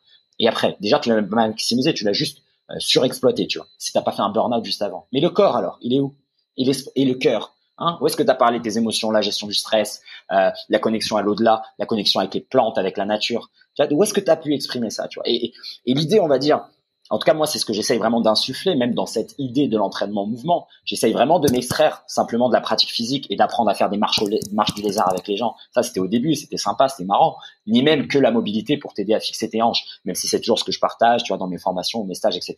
Mais c'est qu'in fine, ce premier travail sur ta mobilité, j'ai envie qu'il t'aide aussi à passer au niveau suivant, qui est, OK, bah maintenant que j'ai fixé mon corps, bah, ça me permet déjà de voir les autres déficiences, les autres blessures, peut-être émotionnelles, peut-être mentales, et les autres choses sur lesquelles j'ai travaillé pour m'élever. Pour moi, je vois vraiment le corps comme le socle de base. C'est le truc. Et tu vois, c'est même genre Tim Ferriss qui disait, tu vois, les deux problèmes de, de l'homme moderne, c'est les emails et c'est la prise de poids. Et c'est ça en fait, fixe ton corps quoi. C'est vraiment le B à bas quoi. Si ton corps déjà il est fixé, en fait, ça déjà te, te met un boost pour adresser les vrais challenges de la vie. Tu vois, quand t'es mère célibataire et que t'as trois enfants, ou quand t'es euh, un parent, t'as quatre enfants à la maison, tu, dois faire ça, ça, ça, ça, tu dois payer les factures, etc. Ça, ça demande du, du, du CPU, tu vois. Mais si ton CPU, il a pas un moteur et un engin derrière pour subvenir à ça, tu vois, rien que déjà sur ces principes-là, euh, en fait, le mouvement, il est, plus que nécessaire, il est, il est indispensable à la vie. Tout est, tout est mouvement dans la vie, tu vois. Et, et voilà, moi, pour moi, c'est vraiment cette idée-là que, que, que je partage, tu vois. C'est vraiment ce côté relier tous les trucs, quoi. Relier le corps, le cœur, l'esprit. Tu peux pas les voir séparément, même si c'est séduisant parce que c'est facile. Tu te dis voilà, j'ai j'ai fait mon mes 200 heures de yoga, c'est que ça et c'est bon, c'est un système holistique de développement personnel. Mais pas du tout, pas du tout. Rien que du, point de vue physique, il n'y a pas de tirage, il n'y a pas d'explosivité, il n'y a pas de cardio, il n'y a rien, tu vois. Donc, t'es pas du tout complet, tu vois. Et il n'y a pas de mal, c'est pas une critique du yoga, il n'y a, rien qui est complet. Mais justement, pratique, explore, fais, tu vois. Donc, euh, c'est ça que, alors, que je souhaite partager. On va rester un peu sur le, la base du, du corps encore avant de passer sur l'au-delà et sur la cosmicité. parce que je, je, je, vais, je vais être un petit peu plus taquin peut-être sur ça, mais je vais rester sur le concret. Et si on essaie de revenir un peu euh, euh, concrètement sur le, le quoi et le, le pratique, euh, parce que ok, admettons on a compris, enfin, je dis admettons, on a, on a saisi, donc euh, le bouger un petit peu dans tous les sens, le mouvement, être capable de faire plein de choses. Euh, maintenant, comment ça se passe concrètement? Quel est ton avis sur la mobilité, sur la souplesse, les assouplissements, les étirements? Est-ce que tout ça, c'est un outil pour bouger mieux, ou alors est-ce que c'est euh, directement le bouger mieux? Très bonne question. Et puis, comment tu définis la mobilité? Parce que je sais que euh, je, je t'avais entendu chez euh, sur le sur Superphysique, il me semble, ou, c'était sur le Superphysique podcast, ouais, euh, où tu détaillais un peu, t'expliquais un peu ton ton rapport et ta définition de la mobilité, qui me semblait, de mon souvenir, parce que j'écoute tellement de podcasts que des fois. Mais de mon souvenir, je me rappelle que elle était un peu différente de ce que j'avais déjà entendu ailleurs. Est-ce que tu peux m'expliquer? euh, comment tu perçois la mobilité et le rôle des étirements, de l'assouplissement et de ça marche, ça marche. Euh, je vais déjà peut-être commencer par ça, par le rôle euh, de, de, de, ce que ça peut avoir justement dans cette optique de reprendre le contrôle sur son corps, ses mouvements et sa santé. Alors pourquoi la mobilité Pourquoi on commencerait par ça? Là, c'est justement c'est zoomer très proche dans la machine. Tu vois, avant de voir les mouvements complexes dont on parlait, les one arm handstand, etc. En fait, qu'est-ce que tu as besoin de savoir faire de base? Bah, tu as besoin de savoir bouger le squelette. En fait, il faut que ton squelette, tu puisses le bouger, c'est-à-dire que tu puisses manipuler chacun de tes membres librement, avec force et contrôle. Tu vois? Donc, pouvoir faire tes flexions complètes, tes extensions complètes, tes rotations, tes abductions, tous les micro-mouvements que le corps, juste le squelette, hein, la machine, est capable de mhm. faire. De manière active. Voilà, de manière active. Moi, je commence par Et d'ailleurs, là, où c'est intéressant, c'est que souvent, excuse, excuse, je te coupe une tête, dernière fois. Et là où c'est intéressant, c'est que dans l'activité euh, qui est euh, l'ostéopathie, peut-être qu'il peut être d'autres choses, c'est que on va on va restaurer la mobilité passive généralement, puisque euh, c'est nous qui allons faire le mouvement. Et souvent, on restaure le, passif avant que l'actif puisse bouger. Même si évidemment tout s'entrecroise et puis c'est pas c'est pas des, des, choses qui sont en règle. Mais c'est intéressant ce que tu dis parce que tu vois une articulation qui aurait des problèmes, une problématique de mobilité euh, en soi, tu vois, euh, passive, déjà ça va être difficile de la mobiliser, tu vois, si tu peux pas lever plus là comme ça parce qu'il y a un problème d'articulation. Exactement. Et, euh, et, donc moi en fait, j'aborde ça en priorité parce que c'est tu vois, tout à l'heure, je te faisais la comparaison avec euh, les mots, etc. La mobilité, pour moi, c'est les lettres, les lettres du corps. C'est-à-dire que si t'es pas capable de faire des flexions, des extensions, etc., tu vas pas pouvoir réaliser les mouvements, euh, peu importe les mouvements, un squat, un clean and jerk, peu importe le mouvement de n'importe quel sport, tu vas pas pouvoir être mmh. capable de le faire. Tu vois, donc tous tes micro-mouvements, tes rotations internes d'épaule, tes rotations externes de hanches, ce sont les lettres ou ce sont les vecteurs de base qui vont te permettre d'exprimer la matrice de tous les mouvements humains. Et donc c'est pour ça que pour moi c'est important de les rétablir. Là où on va parler du comment, ça va être l'outil. Et là moi je vais parler de la mobilité. Et je vais te donner ma définition, donc répondre à la deuxième partie de ta question qui est, et c'est pour ça que tu as bien, as bien fait de noter le, la, la partie active. Pour moi la mobilité articulaire, c'est ta capacité à bouger tes articulations avec force et contrôle dans toute leur amplitude de mouvement et être capable de générer de la force en tout point de ces amplitudes de mouvement. Donc là, comme tu l'as noté dans cette définition que je te partage, j'utilise le mot de force deux fois. L'articulation, c'est pas des étirements, c'est pas de la flexibilité et c'est pas de la souplesse. Pour moi, c'est un entraînement de force pour tes articulations. Donc c'est être capable de manipuler tes articulations dans toute leur amplitude et à chaque bout de cette amplitude pouvoir générer de la force. Ça n'a pas d'intérêt d'être capable euh, d'avoir euh, tes hanches qui sont les plus éloignées possibles si quand tu es à l'extrémité, t'arrives pas à pousser ou à tirer ou à frapper à la tête ou peu importe. Ça, ça, pour moi, ça n'a pas d'intérêt parce que ça, ça n'a pas de praticité. C'est pas pratique pour le reste de la vie. C'est joli, c'est bien, mais tu vois, c'est pas, c'est pas utile quoi. Mais t'es, mais quand même d'accord pour dire que euh, tu ne peux pas déployer la même force euh, sur tous les, les, degrés d'amplitude. Hein, je, je, je, pense à une jambe. Quand tu es en extension absolue, le muscle il a moins de capacité de se contracter que si tu es dans 50% de son de son, Après, dans, de la, son dans la définition, moi j'ai pas dit que tu capable de déployer la même force. J'ai juste dit Ok, non mais c'est ça que je voulais. C'est pour ça que c'est un point très important que tu mentionnes. Et encore une fois, c'est un point important mais j'ai pas envie qu'il soit aussi euh, mal compris dans le sens en se disant bon bah je vais en faire suffisamment pour avoir un tout petit peu de force. Non non, là c'est aussi voir un peu le corps et toute l'étendue de ses possibilités. Même depuis un grand écart full, tu peux pincer tes abducteurs de hanche et te remonter verticalement sans utiliser tes mains. Donc on a quand même beaucoup de force, même aux amplitudes. Il suffit que tu prennes un coup de pied à la tête pour sentir qu'en fait en rotation interne de hanche, il y a moyen d'envoyer du très très lourd également.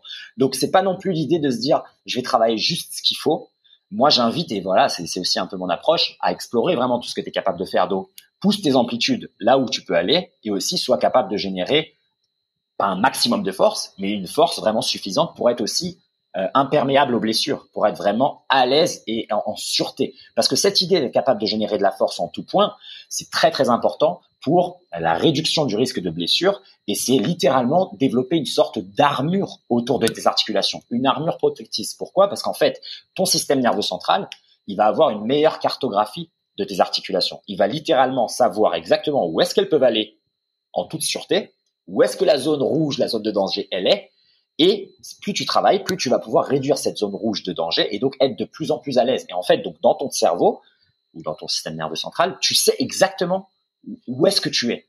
Tu as une représentation précise de ton corps et donc ça va être à la fois un, moyen euh, d'auto-évaluation ultra précis, c'est-à-dire qu'au moment où tu vas sortir d'un alignement, au moment où tu vas avoir une petite gênance parce que tu es resté assis au bout de au bout de trois heures sur l'ordi, tu vas avoir un système de, notification très très très précis, pointillé, et boum, ça va un peu se popper dans ta tête en disant oula, attention, ça fait trois heures qu'on est comme ça, faisons un peu d'extension de la colonne pour rétablir, etc. Et dans un deuxième pan, ben voilà, c'est c'est ça, c'est la coordination. Hein. Plus tu es, précis dans la représentation de ton corps dans l'espace et de ton corps en mouvement dans l'espace, plus tu vas être à l'aise ou à même d'éviter au max les blessures, même si la réduction complète elle est impossible évidemment. Donc c'est pour ça que moi j'insiste sur cette notion de c'est de la force pour tes articulations. Ça n'a rien à voir avec le maintien de position statique longtemps prolongée. Pour moi, ça, et encore une fois, ça c'est que mon humble avis, pour 99% des gens, pour les gens du quotidien, ça n'a pas d'intérêt. Personne n'a un intérêt pour moi à faire un grand écart et le maintenir 20 minutes, à part si c'est ton métier ou si tu veux faire du yoga, etc. Mais les, gens, ce qu'ils veulent, ils veulent s'asseoir sur leur chaise et se lever sans douleur. Ils veulent faire un squat pour attraper leurs enfants qui est par terre, pour ramasser leurs clés qui sont tombées. Ils veulent être capables de lever le bras et de fermer le placard du, du de, de, de, la cuisine sans avoir mal à l'épaule, pouvoir mettre le sac de sport derrière la voiture sans avoir, euh, sans avoir un problème dans, dans leur torsion. Les gens, déjà, déjà, ils veulent ça. Et pour ça, c'est que du mouvement qu'il faut, c'est que de, de la mobilité, c'est vraiment rétablir ces vecteurs de base. Le reste, pour moi, c'est vraiment ciblé dans une pratique spécialiste. C'est pour ça que moi, c'est pas du tout ce que je partage, parce que comme je te disais au tout début, euh, moi, dans mon approche, on va dire de l'entraînement physique et du rapport au corps, j'essaie toujours d'avoir en priorité est-ce que c'est utile, est-ce que c'est pratique? Ça ne veut pas dire que tu couvres tout. Je ne couvre pas tout. Je suis pas, je suis pas, je suis humble, suffisamment humble pour comprendre que c'est pas possible de couvrir tous les scénarios. Mais par contre, moi, je, je, je suis un partisan de la loi de Pareto. Qu'est-ce que je peux faire? Quels sont les 20% que je peux faire pour couvrir 80% de mes besoins?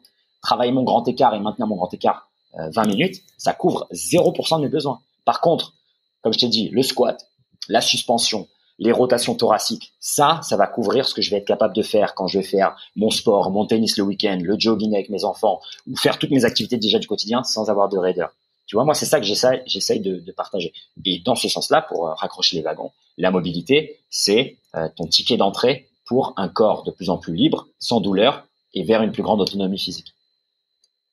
Et alors, quel est ton problème avec la posture? Parce que tu as dit euh, en tout début d'épisode que tu n'étais pas forcément d'accord avec ce qu'ils disaient sur euh, la bonne posture. Euh. Ouais, bah alors en fait, l'idée. Ouais, je, je, je, me rappelle quand je te disais ça, en fait, il y a, y a beaucoup ce débat ou ce discours sur la bonne forme. Tu vois, la bonne forme pour un squat, la bonne forme pour ci, la bonne forme pour ça. C'est plaisant, ça fait des clics, ça fait du like sur les réseaux sociaux, certainement. Mais on a tous un corps, des besoins, des restrictions, des limitations, une expérience passée qui est différente. Il y a des gens pour lesquels tu vas pouvoir faire tout ce que tu veux, le deep squat, le squat profond, ils vont avoir squat profond qui d'extérieur, ils vont avoir un peu le dos courbé.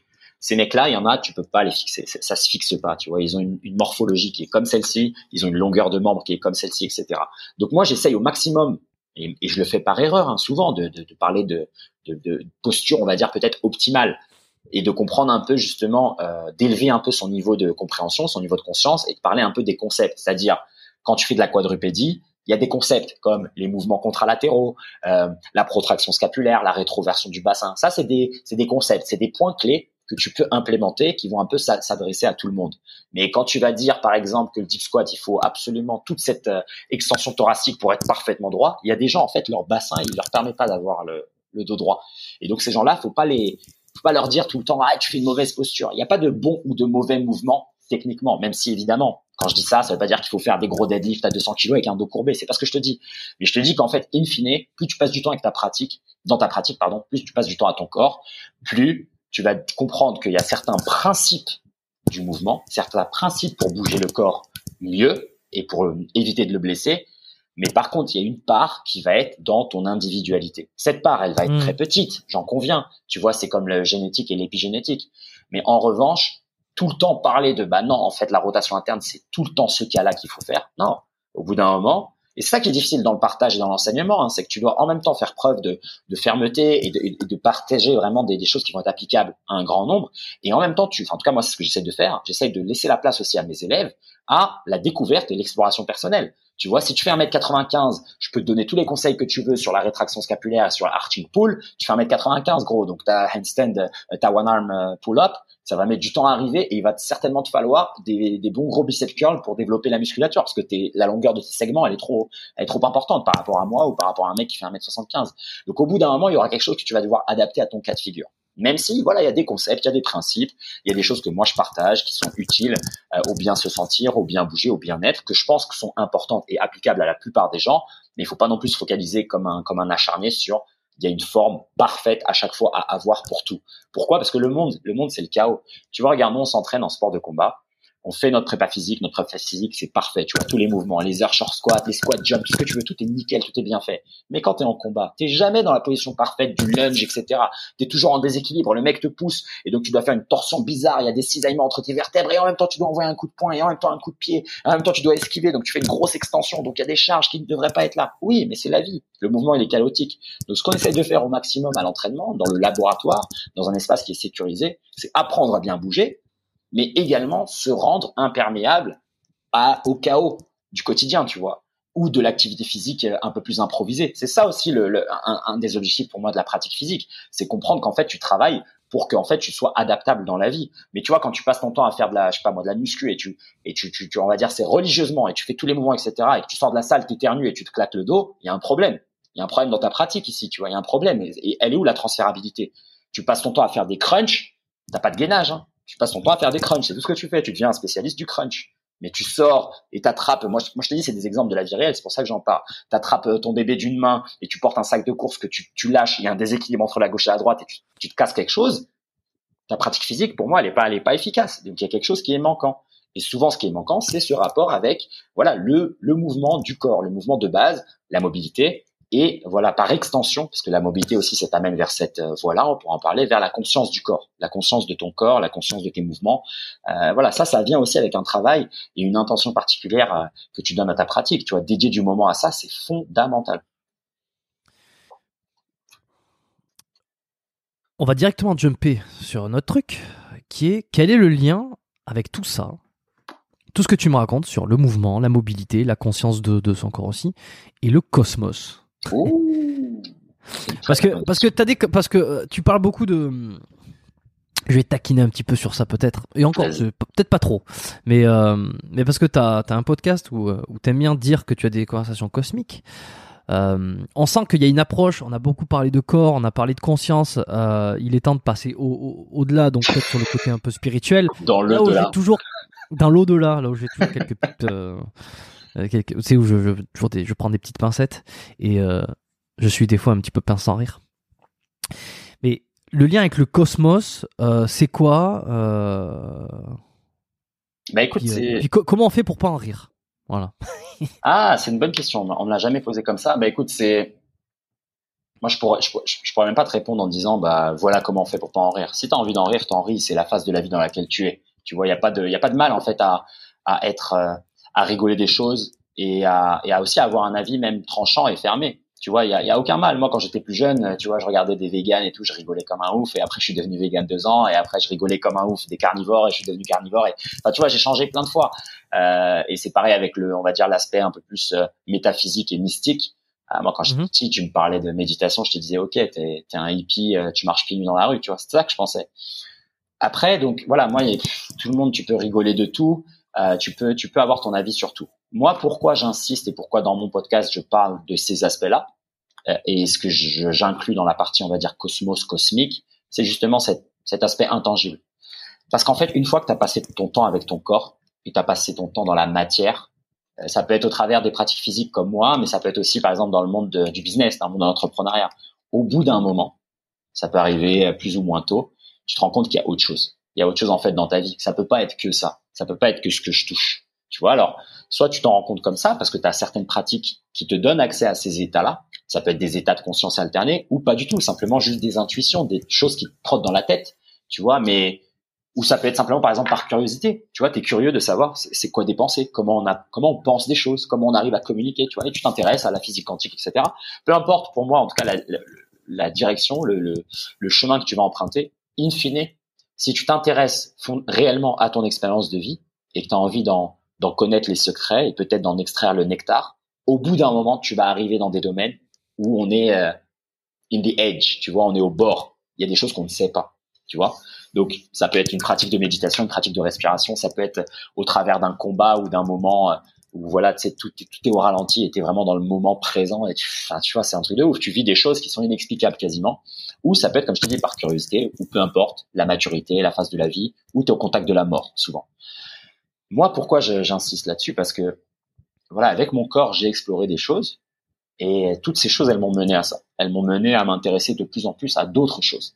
À des choses, comme je te disais, sur euh, qu'on peut appeler maintenant, euh, même si le mot il est un peu abusé, développement personnel, qui m'ont amené à m'intéresser à mes émotions, à la relation, comme je te disais, les dualités que j'essaie de résoudre. Tu vois, pourquoi je voulais toujours prouver des choses, pourquoi je voulais euh, j'étais toujours dans la compétition. Pourquoi je voulais être le meilleur dans certaines choses, tu vois Et au bout d'un moment, quand tu te poses certaines de ces questions et que tu essaies de creuser et de plonger, il n'y a pas de réponse simple.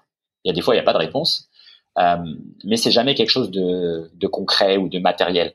C'est souvent quelque chose qui est voilà méta, euh, qui est quelque chose en dehors de ce que toi tu perçois, de ce que tu vois, et qui est bien plus complexe. Et moi, je te dis avec la pratique, par exemple, du mouvement, euh, et, tout ce que j'ai fait en fait avant, ça a eu du sens quand j'ai commencé à appeler ma pratique physique une pratique de mouvement parce que j'ai plongé enfin dans le caractère complexe d'une pratique physique. Le corps, c'est pas simple, c'est pas facile.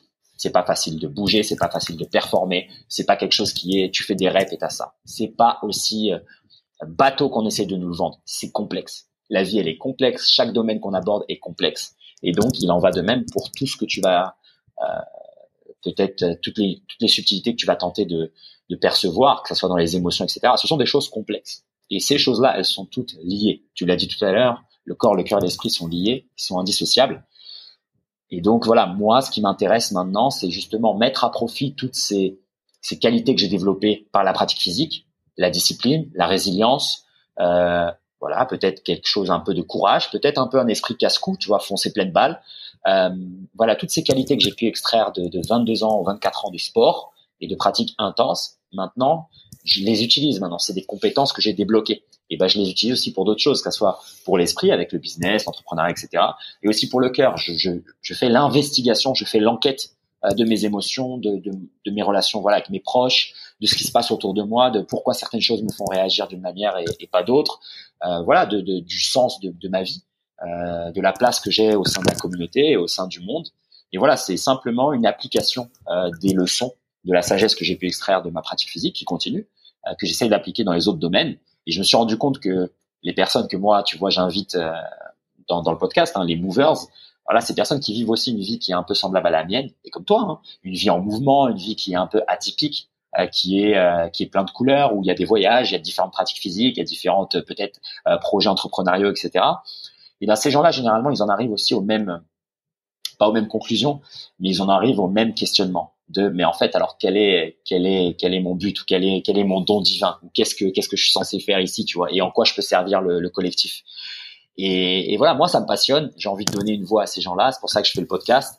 Et, t'en apprends t'en apprends énormément. Donc après tu vois le, le côté cosmos c'est parce que c'est le cosmos l'univers c'est infini. Il est en, en, en expansion perpétuelle. Et moi c'est ce que je pense qu'on est tu vois. On est vraiment des créatures de l'adaptabilité. Donc techniquement, tu peux nourrir euh, ton être euh, au, cours d'une vie humaine. Tu peux avoir 500, 500 vies si tu en as envie, tu vois. Tu peux avoir 10 carrières sportives, 10 carrières artistiques, 10 carrières entrepreneuriales. Tu peux vraiment faire plein de choses.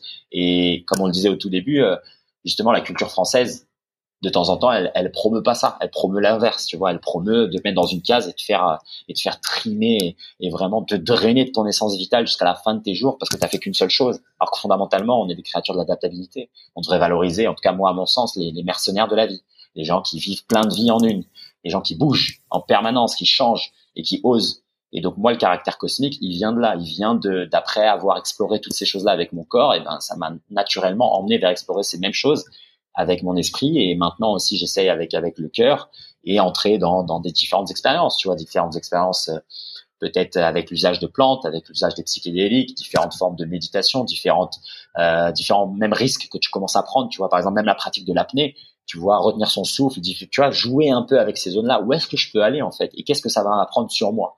Euh, voilà, moi maintenant je, je vis une vie, je vis une vie avec ça, tu vois, et, et en fait je m'abandonne pleinement à cette idée qu'en fait on est on est on est on est presque divin quoi.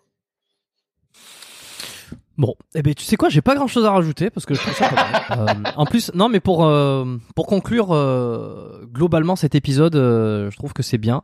Et euh, je voulais taquiner un peu sur le côté le côté est-ce qu'on est-ce qu'on peut en rire, est-ce que c'est risible?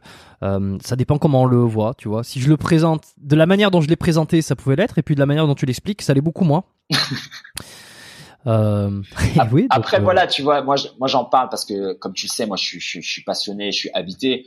Mais in fine, toutes ces choses-là, avec tout le vocabulaire qu'on utilise et tu vois toute la manière dont on, on les décrit, in fine, ce sont des choses qui sont très simples à appliquer au quotidien. Tu vois, quand on parlait de mobilité, de mouvement, ou même là du caractère un peu, un peu cosmique et métaphysique, euh, prends un stylo et écris sur des, sur ton carnet ce que tu as dans la tête, et voilà, tu as déjà fait une pratique, on va dire méditative ou une pratique euh, d'exploration de soi. Mmh. Tu vois, c'est pas des choses qui sont complexes.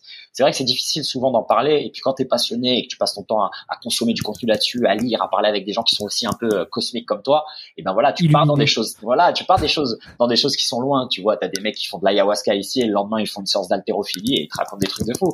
Et donc c'est normal, tu vois, ça, ça, moi ça me plaît, c'est, ça me fait rire, ça me, ça me fait vraiment passer des bonnes journées, ça, ça me met le cœur en joie. Mais pour les gens du quotidien qui vont écouter ça, ils ont pas, en tout cas voilà, ce serait dommage qui, qui, comme tu disais au début, qui passent à côté de quelque chose simplement parce que voilà, ils le dénigrent du revers de la main parce qu'ils en trouvent pas mm. l'utilité aujourd'hui. C'est pas, il y a, y a pas vraiment besoin de chercher une utilité à ces choses-là, tu vois. Ici, moi, je te parle pas de, on a besoin de faire ça ou il faut faire ça. C'est pas une discussion sur un protocole de vie. C'est simplement une exploration qui est personnel. Il y a des gens, ils vont passer leur vie à, à s'occuper de leurs gamins et à aller au travail. Ils vont être plus que comblés et plus qu'heureux, tu vois. Bah, pour citer le bon Ido Portal, il disait, tu peux faire euh, de la pâtisserie toute ta vie et être heureux comme comme pas possible. Là où tu as des mecs comme moi qui vont passer leur temps à explorer 10 000 trucs et peut-être ils vont jamais être heureux, ils vont jamais être comblés et qu'ils vont toujours avoir cette soif euh, insatiable, tu vois. Mais voilà, donc chacun passe in fine l'expérience de vie qu'il a envie de passer. Euh, nous, ce qu'on essaie de partager, c'est des principes, des concepts, peut-être des choses à explorer. Si tu à une phase de ta vie dans laquelle tu as envie d'entendre ce message-là, mais c'est pas du tout un truc euh, sectaire ou dogmatique. C'est soit qui t'as envie d'être, soit pleinement et vis la vie dont tu as envie de la vivre. Tu vois, simple.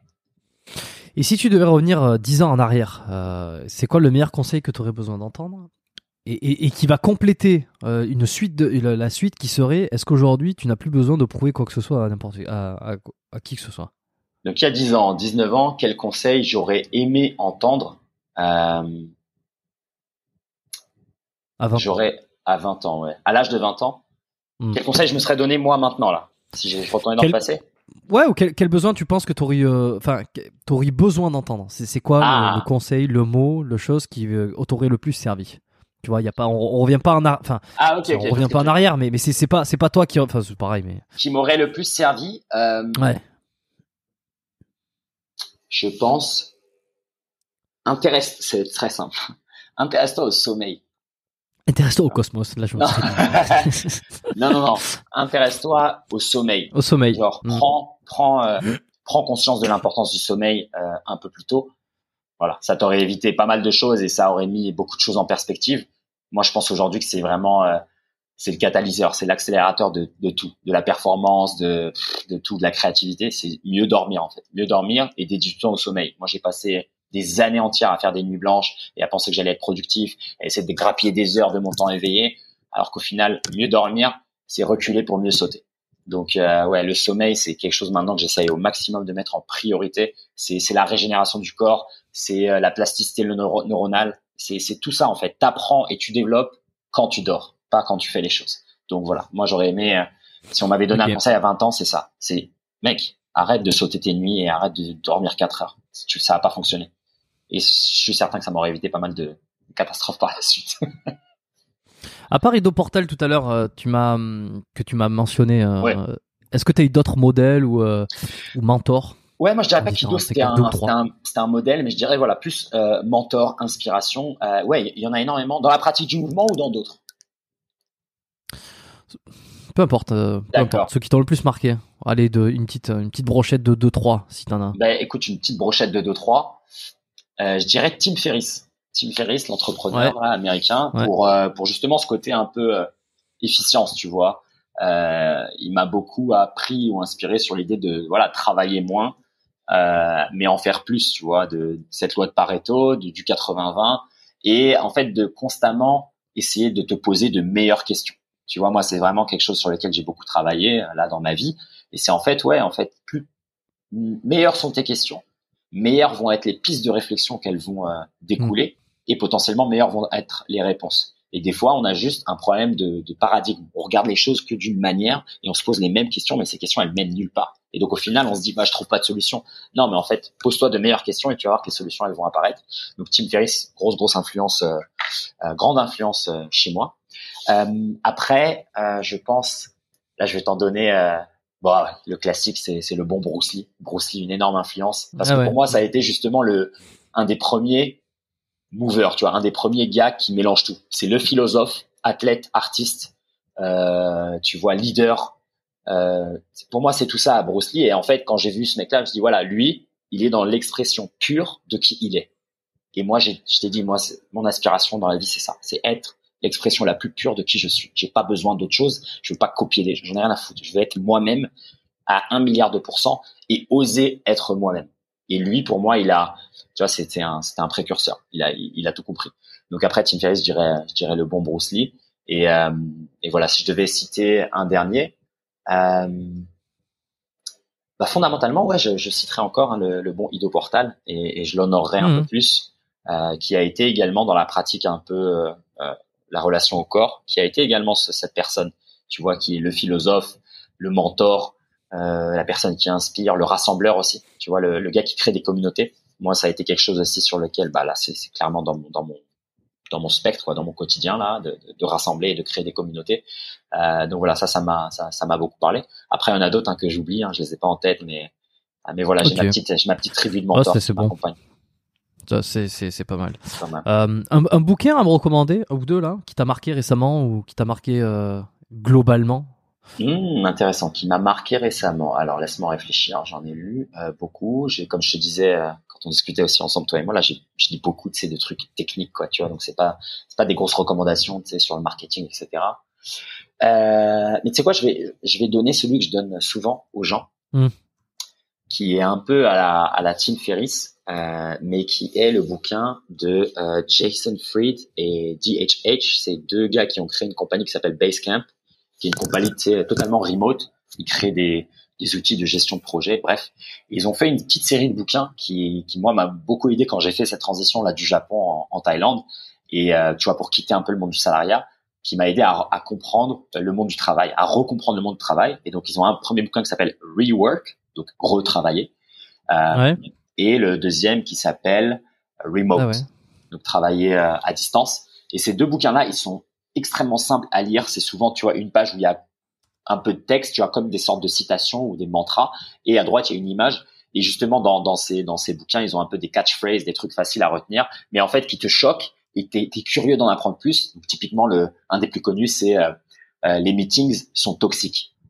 Et en fait, voilà, eux, la manière dont ils fonctionnent dans leur entreprise, il y a tout le monde est en remote, tout le monde est libre, tout le monde change de projet et en fait ils appliquent un peu ce que je te disais là sur le mouvement, sur l'adaptabilité et le besoin qu'on a d'être toujours créatif et de, de jouer un peu en permanence avec les outils qu'on manipule dans leur entreprise, tu vois. Et ça c'est fantastique. les meetings ils perdent pas de temps avec ça, ils dégagent les meetings, ils font des trucs en fait méga efficace, tu vois. Et, et, et pour moi, ça m'a vraiment beaucoup aidé quand j'ai fait cette transition, tu vois, de, quitter le monde du salariat en me disant, mais attends, mais je perds un temps fou ici, ça me sert à rien de, passer 8 heures au, boulot. En deux heures, j'aurais pu finir, tu vois. Et en fait, tu te rends compte que dans la manière dont tu travailles souvent en commun, on est méga inutile. Et donc, moi, je conseille souvent rework et remote. Je pense que ça va être applicable à beaucoup de gens qui peut-être justement cherchent à ajouter un peu plus de, de diversité euh, dans leur vie et peut-être oser commencer une pratique de freelance ou de remote euh, à lire. Parfait, bah écoute, je les connaissais pas et, je vais les découvrir. Euh, écoute, c'est pas mal. Je sais pas si ça te plaira à toi vu que tu es déjà un peu en dehors de ce monde-là, mais ouais, c'est toujours intéressant à lire et ça, ça ajoute aussi des petites cartouches pour pour parler aux gens de, de ces sujets-là. Pour essayer, pour essayer de faire mieux, ouais. Mais de toute façon, on va parler, euh, on va, on, continuera juste quelques minutes en privé sur quelques petits trucs donc euh, dont, dont j'ai envie de te poser, euh, qui ont plus de, de, de, de, de, point de vue process et, et, et et gérer quelques trucs qui n'ont pas de qui je pense n'ont pas d'intérêt à être euh, à être développés qui, euh, pour ce... non non non tant pis pour vous euh, non mais que je considère plus de l'ordre du privé. Bon écoute c'est parfait. Euh, si on veut te contacter si on veut te suivre où c'est qu'on te retrouve Slim? Ah c'est très simple. on va parler du podcast. Le podcast Movers M-O-U-V-E-R-S, donc la contraction de mouvement et movers en anglais, movers. Ouais. Euh, très très simple. Moi, j'invite tout le monde à, à écouter le podcast. Hein. Si vous aimez le mhm. podcast biomécanique, euh, ils vont certainement aimer euh, notre podcast.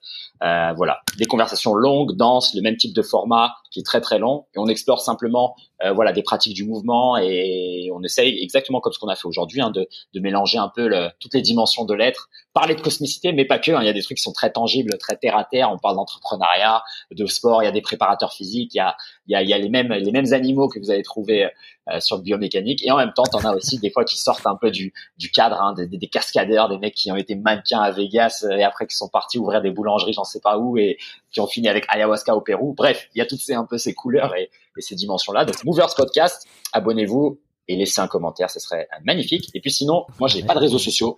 Je suis totalement euh, oui, off the grid. Tu es viré d'Instagram, tiens. Je suis viré d'Instagram et viré de, de, de, Facebook. En tout cas, maintenant, je maintiens simplement un groupe Facebook, mais qui va disparaître euh, très bientôt au profit d'une communauté euh, privée. Donc voilà, pas de réseaux sociaux pour moi parce que voilà, je veux privilégier le format long, dense. Donc il y a que le blog, il y a les articles, il y a le podcast et il y a les vidéos YouTube et puis c'est tout. Moi, j'ai pas envie de. Tu vois, bah, YouTube et site web. Je laisserai tout ça dans les commentaires. Ouais, non, pas dans les commentaires, dans le. Simplement.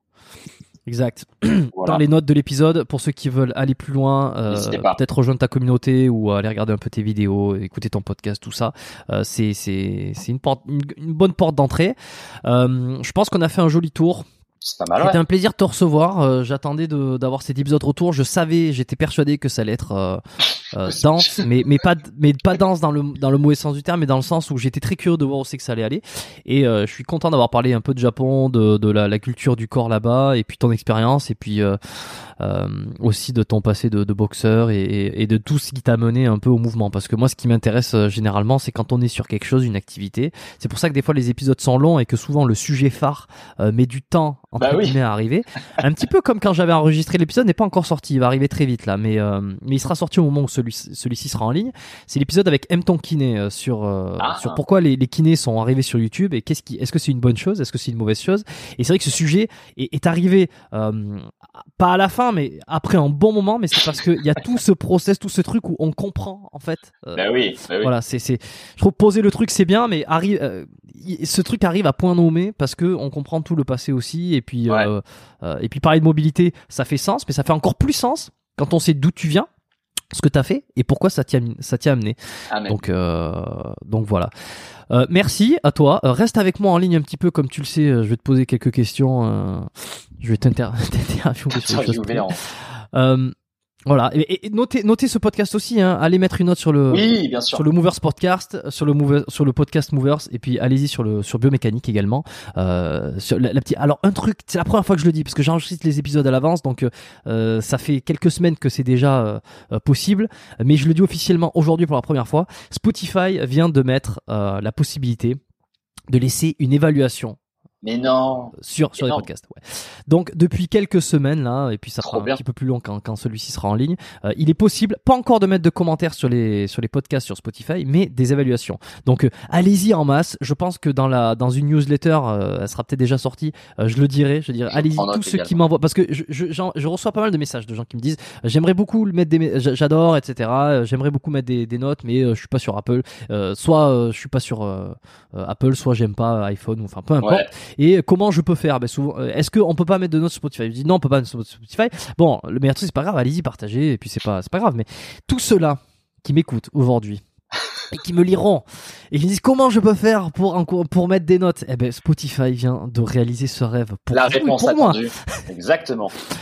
Donc voilà, donc allez-y, sautez en masse. Et puis ceux qui l'ont pas fait sur euh, sur Apple Podcast, euh, allez-y aussi, puisque vous pouvez mettre un commentaire. Et puis euh, je reçois les notes, enfin pas les notifs, mais je vais voir sur un site où on- qui répertorie les notes et les commentaires. Et à chaque fois, je suis hyper content de voir les retours positifs sur le podcast. Donc continuez, faites-moi plaisir, faites-vous plaisir, et puis faites plaisir à tout le monde. voilà, tant qu'à faire. Euh, partagez cet épisode. Euh, et puis euh, et voilà et puis si vous voulez le partager à toutes euh, tous vos amis la petite com- la petite capture d'écran euh, sur euh, la petite capture alors directement sur Spotify vous pouvez partager sur Instagram vous pourrez pas mentionner Slim euh, de Envoyez-moi un email. Nomad Slim. Mais envoyez les mails et surtout faites les retours aussi à, à- à mes invités. C'est vrai que je reçois, euh, on partage des épisodes, je reçois souvent Ouais, des, ouais, des- des- des messages privés un petit peu spontanés comme ça. Merci, j'adore cet épisode, c'est vraiment génial et tout. Euh, merci beaucoup. N'arrêtez surtout pas de faire ça, j'adore ça. Euh, je réponds à chaque fois à tout le monde, même si je peux pas. Des fois on me fait des pavés, donc je peux pas répondre tout le temps à des pavés. Mais à chaque fois, je trouve ça génial, je lis tout. Ouais. Euh, et faites pareil à mes invités. Si vous avez adoré leur passage, allez leur dire, faites-leur, allez, a- ajoutez-les. Alors pas toi sur Insta, mais euh, ajoutez mes invités euh, sur n'importe quelle plateforme. Euh, faites-leur un mot de, de, de, de, de remerciement d'être venus, d'avoir partagé leur, leur expérience, leur exactement. parcours. Ils adorent toujours ça. Et Yes. puis souvent, j'ai des anciens invités qui me disent Ouais, putain, j'ai eu pas mal de retours sur le podcast et tout. Alors moi, j'ai- je les ai pas tous leurs retours eux, parce qu'ils m'envoient pas tous les retours qu'ils Mm. qu'ils ont eu, mais euh, c'est toujours euh, hyper apprécié. Et euh, et puis euh, et puis vous avez des vous avez plus de chances euh, de, de, de- qu'on vous réponde. Si quelqu'un est très connu, par exemple, et qui passe sur le podcast, vous avez plus de chances qu'il vous réponde ou qu'il vous mette un like si vous mettez genre euh, merci d'être passé ou c'était super génial, plutôt que si vous lui demandez un truc à la con genre comment on fait pour prendre du muscle sur trois mois. Là, il vous pas. Exactement. Voilà, merci à tous. On se dit euh, à lundi prochain pour un nouveau podcast. Merci Slim, restez avec moi. Portez-vous bien. Ciao. Merci à tous. Ciao.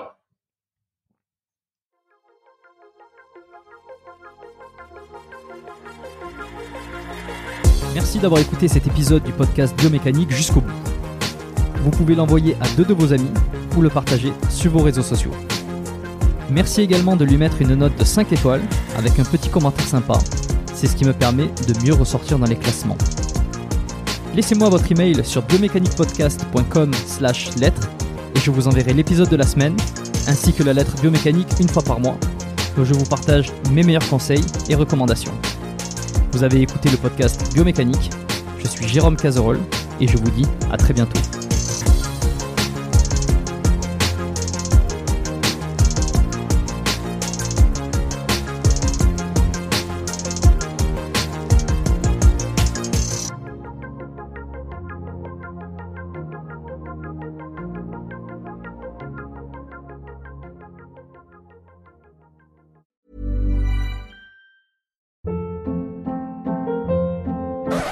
Up. What was that? Boring. No flavor. That was as bad as those leftovers you ate all week. Kiki Palmer here, and it's time to say hello to something fresh and guilt-free. Hello Fresh. Jazz up dinner with pecan-crusted chicken or garlic butter shrimp scampi. Now that's music to my mouth. Hello Fresh. Let's get this dinner party started. Discover all the delicious possibilities at hellofresh.com.